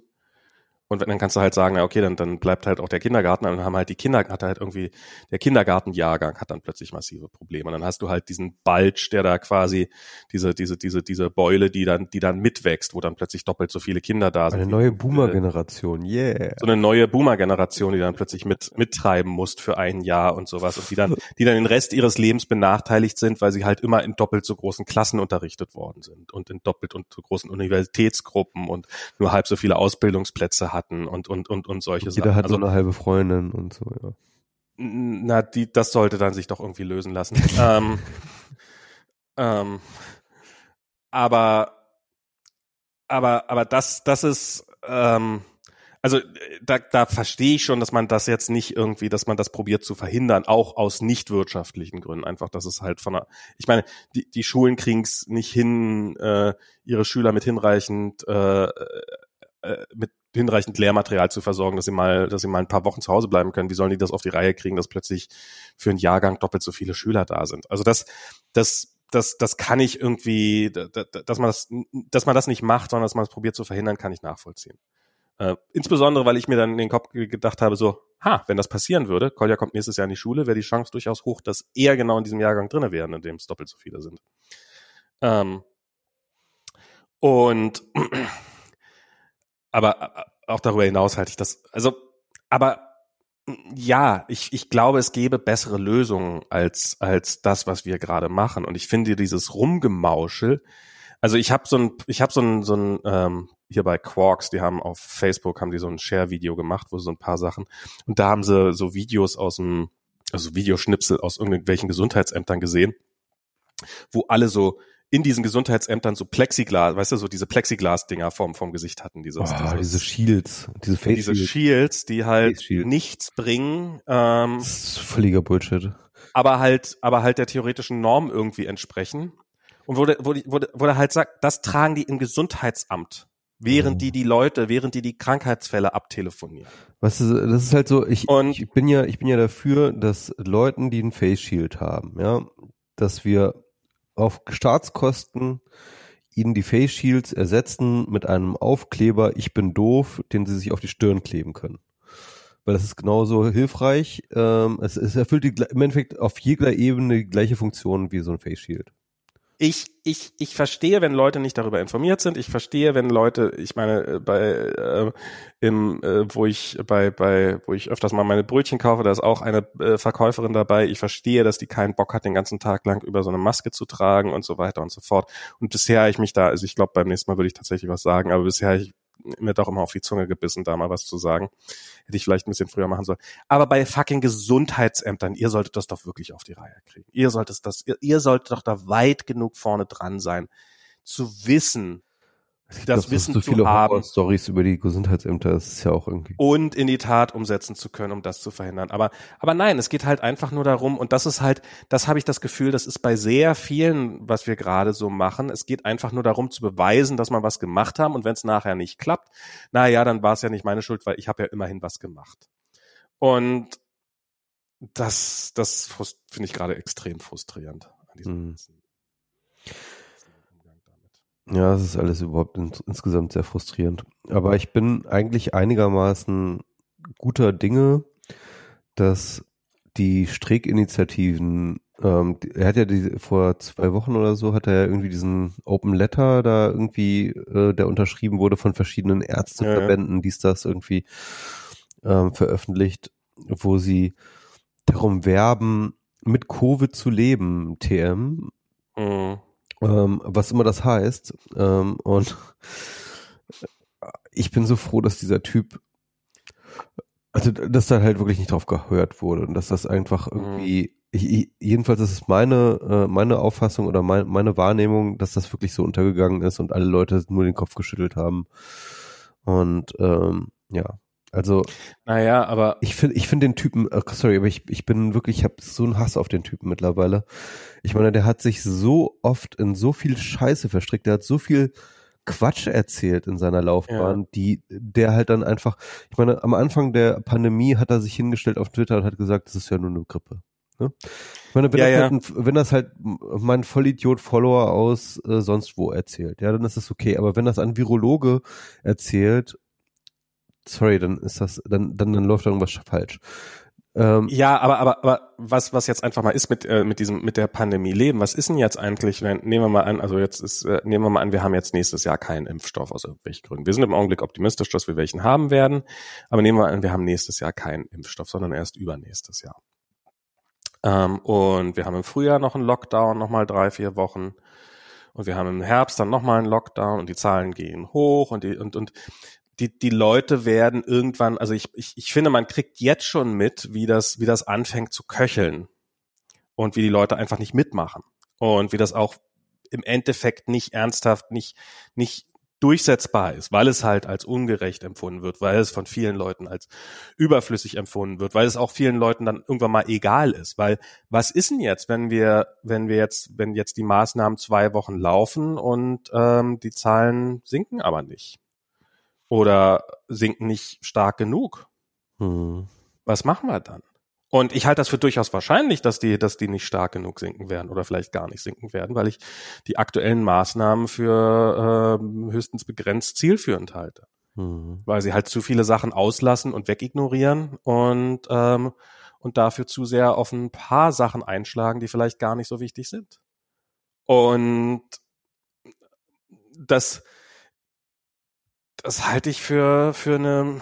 Also die wollen ja tatsächlich äh, äh, zur Mitte des Monats, also so am 14., 15. irgendwie sowas, wollen sie nochmal eine Evaluation machen und dann ent entsprechend nachjustieren.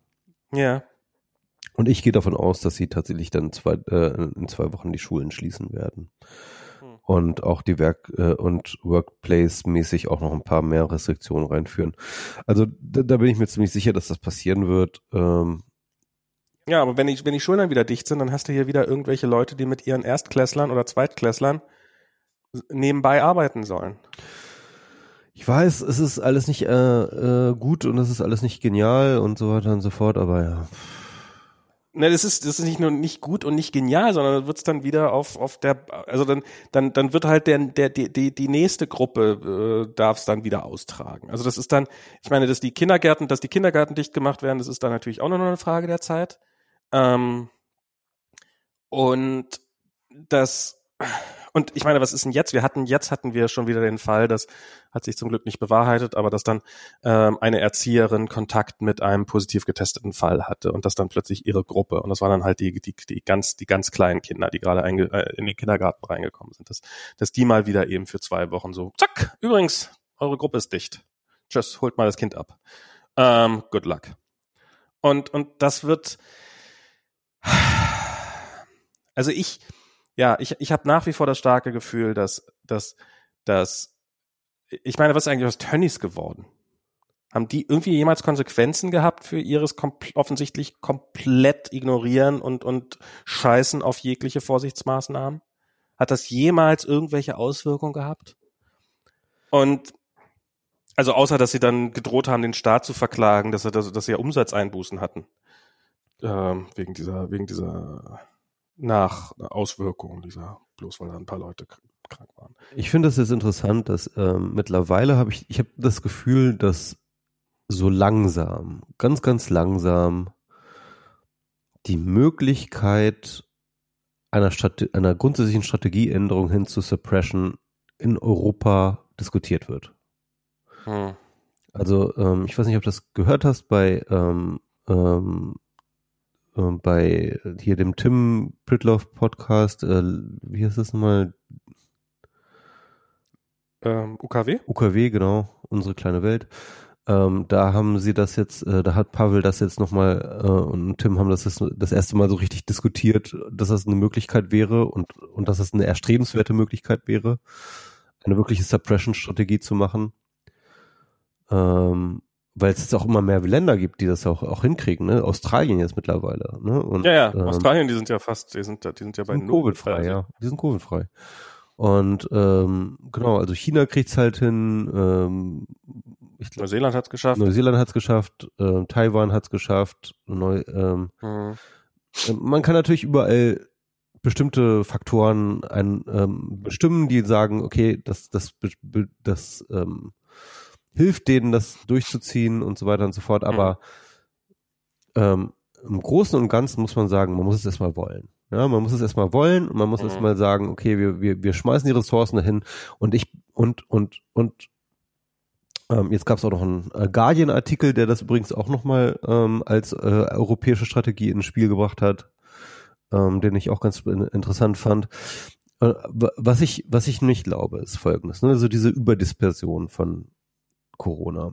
Das heißt mhm. also, ähm, diese Ungleichverteilung in der, äh, in, in, in der Weiterverbreitung des Virus, diese Superspreading-Events, ähm, die sind ähm, die sind so ein zweischneidiges Schwert. Ne? Wenn, wenn dir das einmal aus der Hand gleitet, diese Krankheit, dann explodiert sie dir ins, ins Gesicht. Hm. Aber gleichzeitig ist sie eigentlich relativ gut zu kontrollieren. Denn wenn sich diese Krankheit in erster Linie über Superspreading-Events verbreitet, dann musst du eigentlich nur die Superspreading-Events verhindern. Hm. Oder und beim Tracing, das ist ja was, was Drosten immer sagt, ist sozusagen die Super, äh, die, die Cluster identifizieren von Superspreading Events. Ähm, und aber wenn du halt zum Beispiel irgendwie ähm, alle Möglichkeiten halt reduzierst, in denen sich viele Leute in einem Raum treffen, ja, irgendwie, dann hast du es eigentlich relativ, kriegst du es sehr schnell und sehr, sehr gut unter Kontrolle.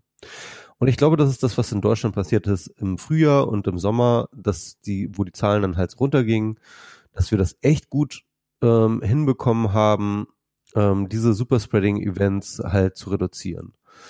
Und zwar auf eine Weise zu reduzieren, dass die Inzidenz so gering wurde, ähm, dass tatsächlich, äh, und, und, und das ist dann sozusagen so ein interessante, interessantes Verhalten. Wenn du so eine Überdispersion hast, bei einer geringen Inzidenz, ja, dann ist die Chance, dass etwas passiert, dass, dass, dass Neuansteckungen passieren, vergleichsweise gering, aber sehr zufällig. Ja, also das heißt, ähm, wenn nur jeder Zehnte irgendwie zehn weitere Leute ansteckt, ja, und irgendwie die anderen, mhm. äh, die anderen neun niemanden, dann, ähm, dann passiert halt einfach neunmal nichts und dann irgendwie beim zehnten Mal etwas, ja.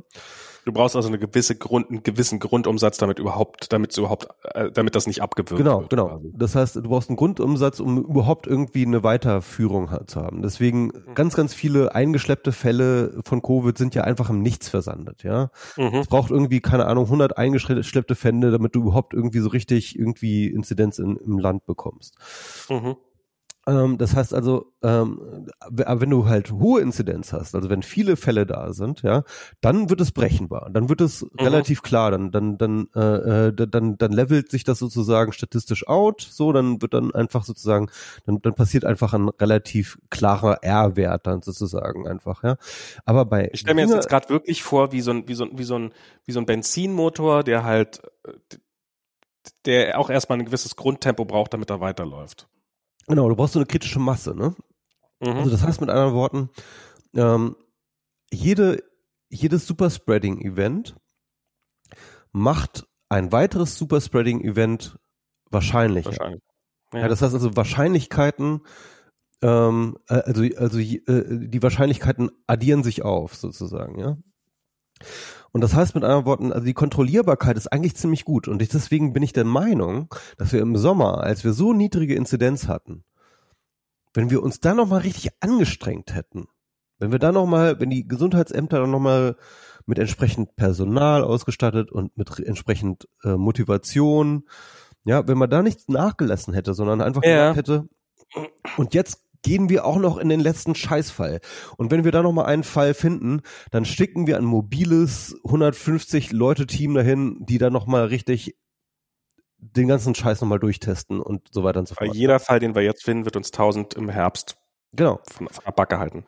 genau. Und dann so richtig hart jeden einzelnen fucking Fall, und das wäre im Sommer möglich ge- gewesen bei der niedrigen Inzidenz, ja, einfach wirklich hardcore hinterher sein und das wirklich ausradieren, ne? Und das, und ich bin mir, ich bin mir bewusst, dass das nicht auf Dauer geht, vor allem nicht in Deutschland, dass so ein Transitland ist, wo immer ständig irgendwie Leute von überall Mhm. herkommen und dann die ganzen Reiserückkehre und dies und das und so weiter und so fort. Aber auch die kriegst du halt besser unter Kontrolle, wenn du im Land selber keine äh, Inzidenz hast. Ja, Darum, darum haben sie ja die, die Leute, die aus, aus dem Ausland kamen, so massiv getestet. Genau. Das war ja, war auch eine gute Sache. Aber es wäre natürlich noch besser gewesen, wenn sie sie getestet hätten, während wir praktisch keinerlei ähm, Inhouse-Inzidenz gehabt hätten. Hätten wir mehr Tests gehabt, mehr Kapazitäten gehabt und so weiter und so fort. Und wenn wir dann nochmal irgendwie ähm, nochmal so härtere und, und das ist ja das, was China und was äh, Taiwan und andere Länder auch machen und, und Neuseeland und so weiter und so fort, wirklich harte Quarantänemaßnahmen für Leute, die aus dem Ausland kommen. Ja. Nicht die Grenzen dicht machen, hm. sondern wirklich zu sagen, okay, du kommst hier ins Land wieder rein, kein Problem. Da ist das Hotelzimmer. Ähm, hier, äh, Wir sehen uns in zwei Wochen. wir sehen uns in zwei Wochen, ne? Und ähm, und das ist das, was dort einfach passiert. So, das ist jetzt auch keine, das ist dann auch nicht hundertprozentig sicher, dass man damit irgendwie alle Fälle kriegt, Klar. ja. Und da kann immer noch ein Superspreading-Event kommen, aber und dann hast du noch irgendwie, und das ist, das denke ich mir auch ständig die ganze Zeit, ja, dass halt das RKI als Bundesbehörde irgendwie ein schnelles Einsatztrupp haben muss, ja. Die sind irgendwie mit ähm, den kannst du doch alle Ressourcen geben. Was ist, das ist doch scheißegal. Das, gib den Millionen, gib den eine Milliarde in die Hand, ja. Und dann kriegen die fünf Hubschrauber und 150 Leute, Hu Superspezialisten, ja, die halt, wenn dann, äh, wenn dann halt irgendwie, ne, stell dir vor, du hast null Inzidenz, aber dann hast du einen Fall, irgendwo, keine Mhm. Ahnung, in der Gemeinde so und so, ja, ist da irgendwie ein Fall, dann setzen die sich, dann, dann rutschen die an ihren Leitern runter, äh, an, an ihren Stangen runter, wie bei der Feuerwehr, ja, rennen in die Hubschrauber und dann fliegen die dahin, bauen da ein, äh, ihr ihr temporäres Zelt auf, ja, mit Einsatzzentrale, fahren dahin, äh, und testen das ganze Dorf einmal durch, ja, und dann und dann wird alles in Quarantäne gesetzt, was irgendwie auch nur ein bisschen nach Corona stinkt, und dann hat man irgendwie das Ding wieder unter Kontrolle, ja, dass das nicht irgendwie das einzelne Gesundheitsamt da irgendwie dann irgendwie mit, äh, dass wir dann darauf angewiesen sind, dass irgendwelche Provinzgesundheitsämter da irgendwie was machen, sondern wenn du dann die die Inzidenz so gering hast, dann kannst du da wirklich wirklich die Profis draufschmeißen, ja, und zwar ja, hast du nichts gesehen. Also, Ja, also aber ich es ist- sag einfach, es- es ist nicht unmöglich. Es ist nicht unmöglich. Es wäre möglich. Ja, ja. Ja, ja, das ist halt, es, es wird, also da, das ist halt das, was ich auch immer mehr sehe, dass ich das Gefühl habe, ja, sind, es ist vielleicht, wir, wir können, und das sicherlich auch aus gutem Grund, wir können das nicht so durchziehen wie China, weil das ist, und das ist ja auch gut, dass sich die Leute irgendwie gegen einen übermächtigen Staat ein bisschen wehren, auch wenn es vielleicht äh, in dem Fall mal Sinn machen würde oder sowas. Aber ich habe auch, ich habe halt das Gefühl, dass die Möglichkeiten, die da waren, bestenfalls halbherzig ausgenutzt worden sind. Und, und ich, ich finde es halt nach wie vor, wir haben im Sommer nicht rausgekriegt, wie sich der Virus eigentlich wirklich weiter verbreitet. Das, das, äh, die Gesundheitsämter haben nicht vernünftig nachgeforscht. Wir haben im Sommer schon so getan, als ob Corona eigentlich vorbei war. Das war ja auch durchaus äh, so, so, so, so eine weit verbreitete, äh, äh, so eine weit verbreitete Einstellung. Es bleibt einem auch alles anderes übrig als Bürger. Es wäre albern jetzt als einziger äh, so, so quasi während die ganze Welt weiterlebt, da- davon hat ja niemand was, dass, dass ich dann als Einziger zu Hause bleiben, sondern es muss ja auch schon halbwegs Masse mitnehmen, damit das dann auch funktioniert. Und, und ich finde halt, dass, dass ich meine, den, den fucking Gesundheitsämtern irgendwie eine Infrastruktur in die Hand zu kriegen, dass die, dass die, äh, die, die, die digital nachverfolgen können, das sollte doch wohl möglich sein. Ich meine, es muss man ja nicht gleich für alle, das, das muss man den ja nicht für alle Ewigkeiten dann haben. Aber jetzt erstmal zu sagen, okay, wir stellen da jetzt erstmal über den Sommer, machen wir uns mal die Arbeit, bauen denen mal eine Infrastruktur auf, dass die, dass die alle vernünftig informieren können und dass wir hier einheitliche Formulare haben, in die sich alle eintragen können und dann kann man die zur Kontaktverfolgung und weiß ja toll was. Und die werden dann vielleicht informiert und dann hängt man noch eine Datenbank dran, dass die eine SMS kriegen. Dass die und überhaupt dann, Daten austauschen dürfen zwischen den Gesund- Gesundheitsämtern. Ja, das ist ja schon, schon, das geht ja schon gar nicht. Also. ja, und, und dass, dass da offensichtlich in Anbetracht dieser Pandemie das auch nicht mal versucht worden ist. Also dass das so einfach so, ah, okay, ja, ist halt so. Sind ja, sind ja, haben ja am Anfang alles gut gemacht, naja, jetzt sind wir gut weggekommen. Und, Ja. und Wir haben uns im Sommer wirklich darauf ausgeruht, dass wir es irgendwie im Griff haben. Das war ein Fehler. ja, total. Aber das war, aber ehrlich gesagt, das, das war sowas, wo ich, wo ich wirklich von Anfang an so, es wird im Sommer runtergehen, alle werden sagen, ja, haben wir das letzte Mal auch hingekriegt, und dann wird man es beim zweiten Mal, wenn es dann hochgeht, wird man viel zu spät reagieren. Ja. Weil so diese erste Schockreaktion, wie die, wie, wie der erste Lockdown so schnell ging und wie das dann passiert ist, diesen, diesen, diesen, diesen Schockeffekt, den hat man halt nur einmal. Und ah, ja, naja. Also ich bin mir ziemlich sicher, also das ist meine Prognose, ich glaube, dass der Lockdown funktionieren wird. Ich glaube, ähm, er wird definitiv jetzt nochmal zum Mitte, Mitte des Monats nochmal verschärft werden. Schulen dicht, ähm, irgendwelche Arbeitsplatzrestriktionen werden noch kommen. Alter, ne, dass sie halt die Kirchen aufgelassen haben, das ist mal echt irgendwie, das ist so durch, das ist so durch. Niemand braucht Kirchen. Fakt nochmal, niemand braucht Kirchen. Und, Meinetwegen sollen sie in die Kirche sind- gehen, aber schon wenigstens immer nicht. und überall zu den absoluten Superspreading-Orten. Überall. Ja. Überall, in allen Statistiken. Und Ja. sie lassen die fucking Kirchen offen. Das ist so. dass das, durchgeknallt. das ist, dass es, dass es einigen Leuten sehr, sehr wichtig ist, in die Kirche zu gehen und dass es, dass es vielleicht gerade ältere Leute sind und so weiter, sehe ich alles ein. Aber singt doch bitte wenigstens nicht. Lass doch wenigstens auch da. Es muss ja nicht gleich, es muss ja nicht gleich das, der totale Shutdown da sein. Aber bitte tragt doch euren Teil dazu bei und euch fällt schon der, der, der, der Gott, der wird das auch ausnahmsweise mal verzeihen, wenn man mitten in einer Pandemie mal, wenn's wenn man seine Mitmenschen schonen will, schützen will, auf, auf ein bisschen Rumgesinge verzichtet. Und es sind, es sind so unfassbar viele Kleinigkeiten, wo es äh, so, wo ich mir so denke, so, was weiß ich was, ich war jetzt gerade, äh, wir müssen jetzt ja mal Essen holen. so, und da war ich jetzt hier gegenüber, ist so, ein- ist so ein kleines Restaurant.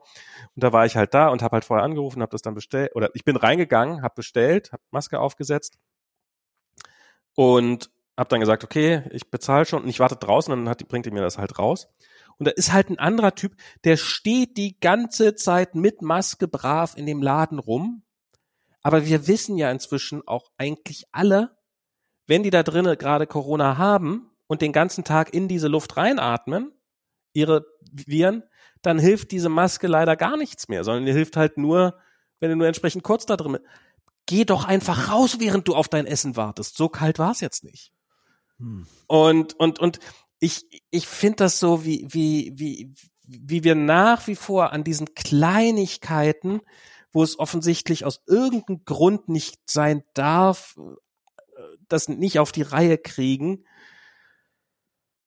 Und dann könnte man sich die, ein paar von diesen großen Sachen vielleicht sparen. Aber nee. Ja. Ich meine, wir haben den halben Sommer damit verbracht, rumzudiskutieren, dass es doch eine Zumutung sein, dass man sich jetzt die Hände waschen müsste. Wenn, wenn irgendwelche alten Feuilletonisten damit anfangen, dass das ja wohl zu viel verlangt sei. Wo ich mir denke, was habt ihr denn bisher eigentlich gemacht? Habe ich schon erzählt, dass ich keinen Bock mehr auf Pandemie habe. äh, also w- wo ich eigentlich stehen geblieben habe, also ich wollte wieder Szenarien äh, entwerfen. Ähm, also ich glaube, ähm, es gibt sozusagen jetzt nochmal eine Verschärfung im äh, äh, jetzt zum Mitte des Monats und dann werden wir es aber hinkriegen, zu Ende November die Zahlen so weit runterzubekommen, dass man den Lockdown wieder lockern kann. Ähm, das glaube ich schon. Und ähm, ich hoffe auch wirklich stark genug, dass wir auch einigermaßen einigermaßen beruhigt ins Weihnachtsfest gehen kann, weil ich habe wirklich, wirklich, also das ist jetzt so ein Klischee, ne? Irgendwie die, die Politiker sagen immer, wir müssen das Weihnachtsfest retten und dies und das und so. Aber mir liegt da auch echt ganz, ganz viel dran, ganz ehrlich. Also, also emotional Verstehe, ganz, ja. ganz einfach. Auch weil es halt einfach irgendwie, weil ich meine Eltern einfach schon so lange nicht mehr gesehen habe. Und Ja. ähm, und ich würde halt in der momentanen Situation würde ich es halt nicht wagen, sie zu besuchen, weil ich halt Mhm. irgendwie mit der Bahn dahin fahren muss und ja, es ist irgendwie, es ist nicht geil. Also äh, ich, ich will gerne, ich, ich will gerne dieses Weihnachten durchziehen, wirklich. Es ist, es wäre mir ein Bedürfnis. Hm. Und, ähm, und deswegen bin ich auch total im Boot zu sagen, okay, lass uns zu Weihnachten diese Zahlen runterkriegen. Ne, ich, ich, ja, also bin ich, bin ich, bin ich auch. Ich weiß nicht, ob man die, ich meine, die Konsequenzen wären ja dann auch, wenn man es zu Weihnachten dann wieder locker macht und die Leute anfangen zu reisen und äh, ihre Familien zu treffen sich mit Leuten zu treffen, die sie seit langer Zeit nicht mehr gesehen haben, dass die Zahlen natürlich auch deswegen in die Höhe gehen werden. Und dann muss man sich mal fragen, also das ist halt die Frage, die ich mir dann stelle, wie viel, wie viele Tote ist mir so ein Weihnachten wert? Oder ist uns so ein Weihnachten wert? Ähm, und ähm, ja, also dass die Zahl größer null ist, ist, ist klar. Ich meine, ist immer größer als null. Ich finde so dieses, keiner darf sterben, wir müssen um jedes Leben kämpfen. Na, das, das klingt gut, aber das, ist, das stimmt einfach nicht. Das machen wir in keinem Bereich. Ja. Ähm, aber ich finde auch das Gegenteil zu sagen, ja, Schotten auf und pff, ist halt Lebensrisiko. Ähm, Sterben gehört halt dazu. Ähm, kannst du halt nichts machen, finde ich, finde ich auch falsch. Aber wo ist jetzt die richtige Antwort in der Mitte? Und ah, ach, Weihnachten. Will noch nicht mal dran denken. Mir, mir, mich persönlich würde es ehrlich gesagt gar nicht so großartig stören, äh, meine Familie nicht zu sehen. Weißt Kolja du, wär ich habe schon nicht den Kongress, ne? Da kann ich ja wenigstens mal Weihnachten haben. Ja, ich, ich, ich will dir dein Weihnachten nicht nehmen. Ich will nicht, ich will nicht der Grinch sein. Ähm, aber ich bin da, ich, ich bin gespannt. Ich habe echt Schiss vor Weihnachten. Also so was Corona angeht und sowas. Ich auch. Und ähm, und da kommen echt noch ein paar dunkle Monate auf uns zu. Fürchte ich. Ich hoffe es nicht, aber ich fürchte. fuck, fuck, fuck. Gut, Max, ich bin ist auch ein bisschen durch. Genau. Lass uns, lass uns ein andermal weitermachen. Schön, dass es noch geklappt hat. Ja, wir haben es noch hingekriegt, ey, mit dieser scheiß Technik, ey. Kannst du mal an dem Studiolink, wir können, also ich kann dir gerne mal eine Session geben, dass wir mal vielleicht auch, also dass wir uns mal irgendwie pairen hier per, per Zoom oder sowas und das, dass wir mal zus- zusammen probieren, dein, dein Setup da zu fixen, dass wir auch Studiolink wieder nehmen können. Aber jetzt hat es doch eigentlich ganz gut geklappt mit Zencaster. Ja, wir haben keinen Stream. Ja. Ja. Aber ja.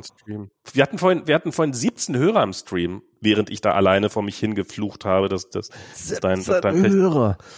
Ja, das sind mehr als wir, oft, als wir sonst oft bei, bei, bei, Live- bei Podcasts haben. So, na toll. Es hat nicht viel gefehlt und wir hätten mehr, mehr gehabt, als hätten wir noch ein bisschen weitergemacht, hätten wir mehr Hörer gehabt als Donald Trumps Stimmen. Okay, Max. Okay. Schönen Abend. Schlaf gut. Dir Tschüss. auch. Tschüss.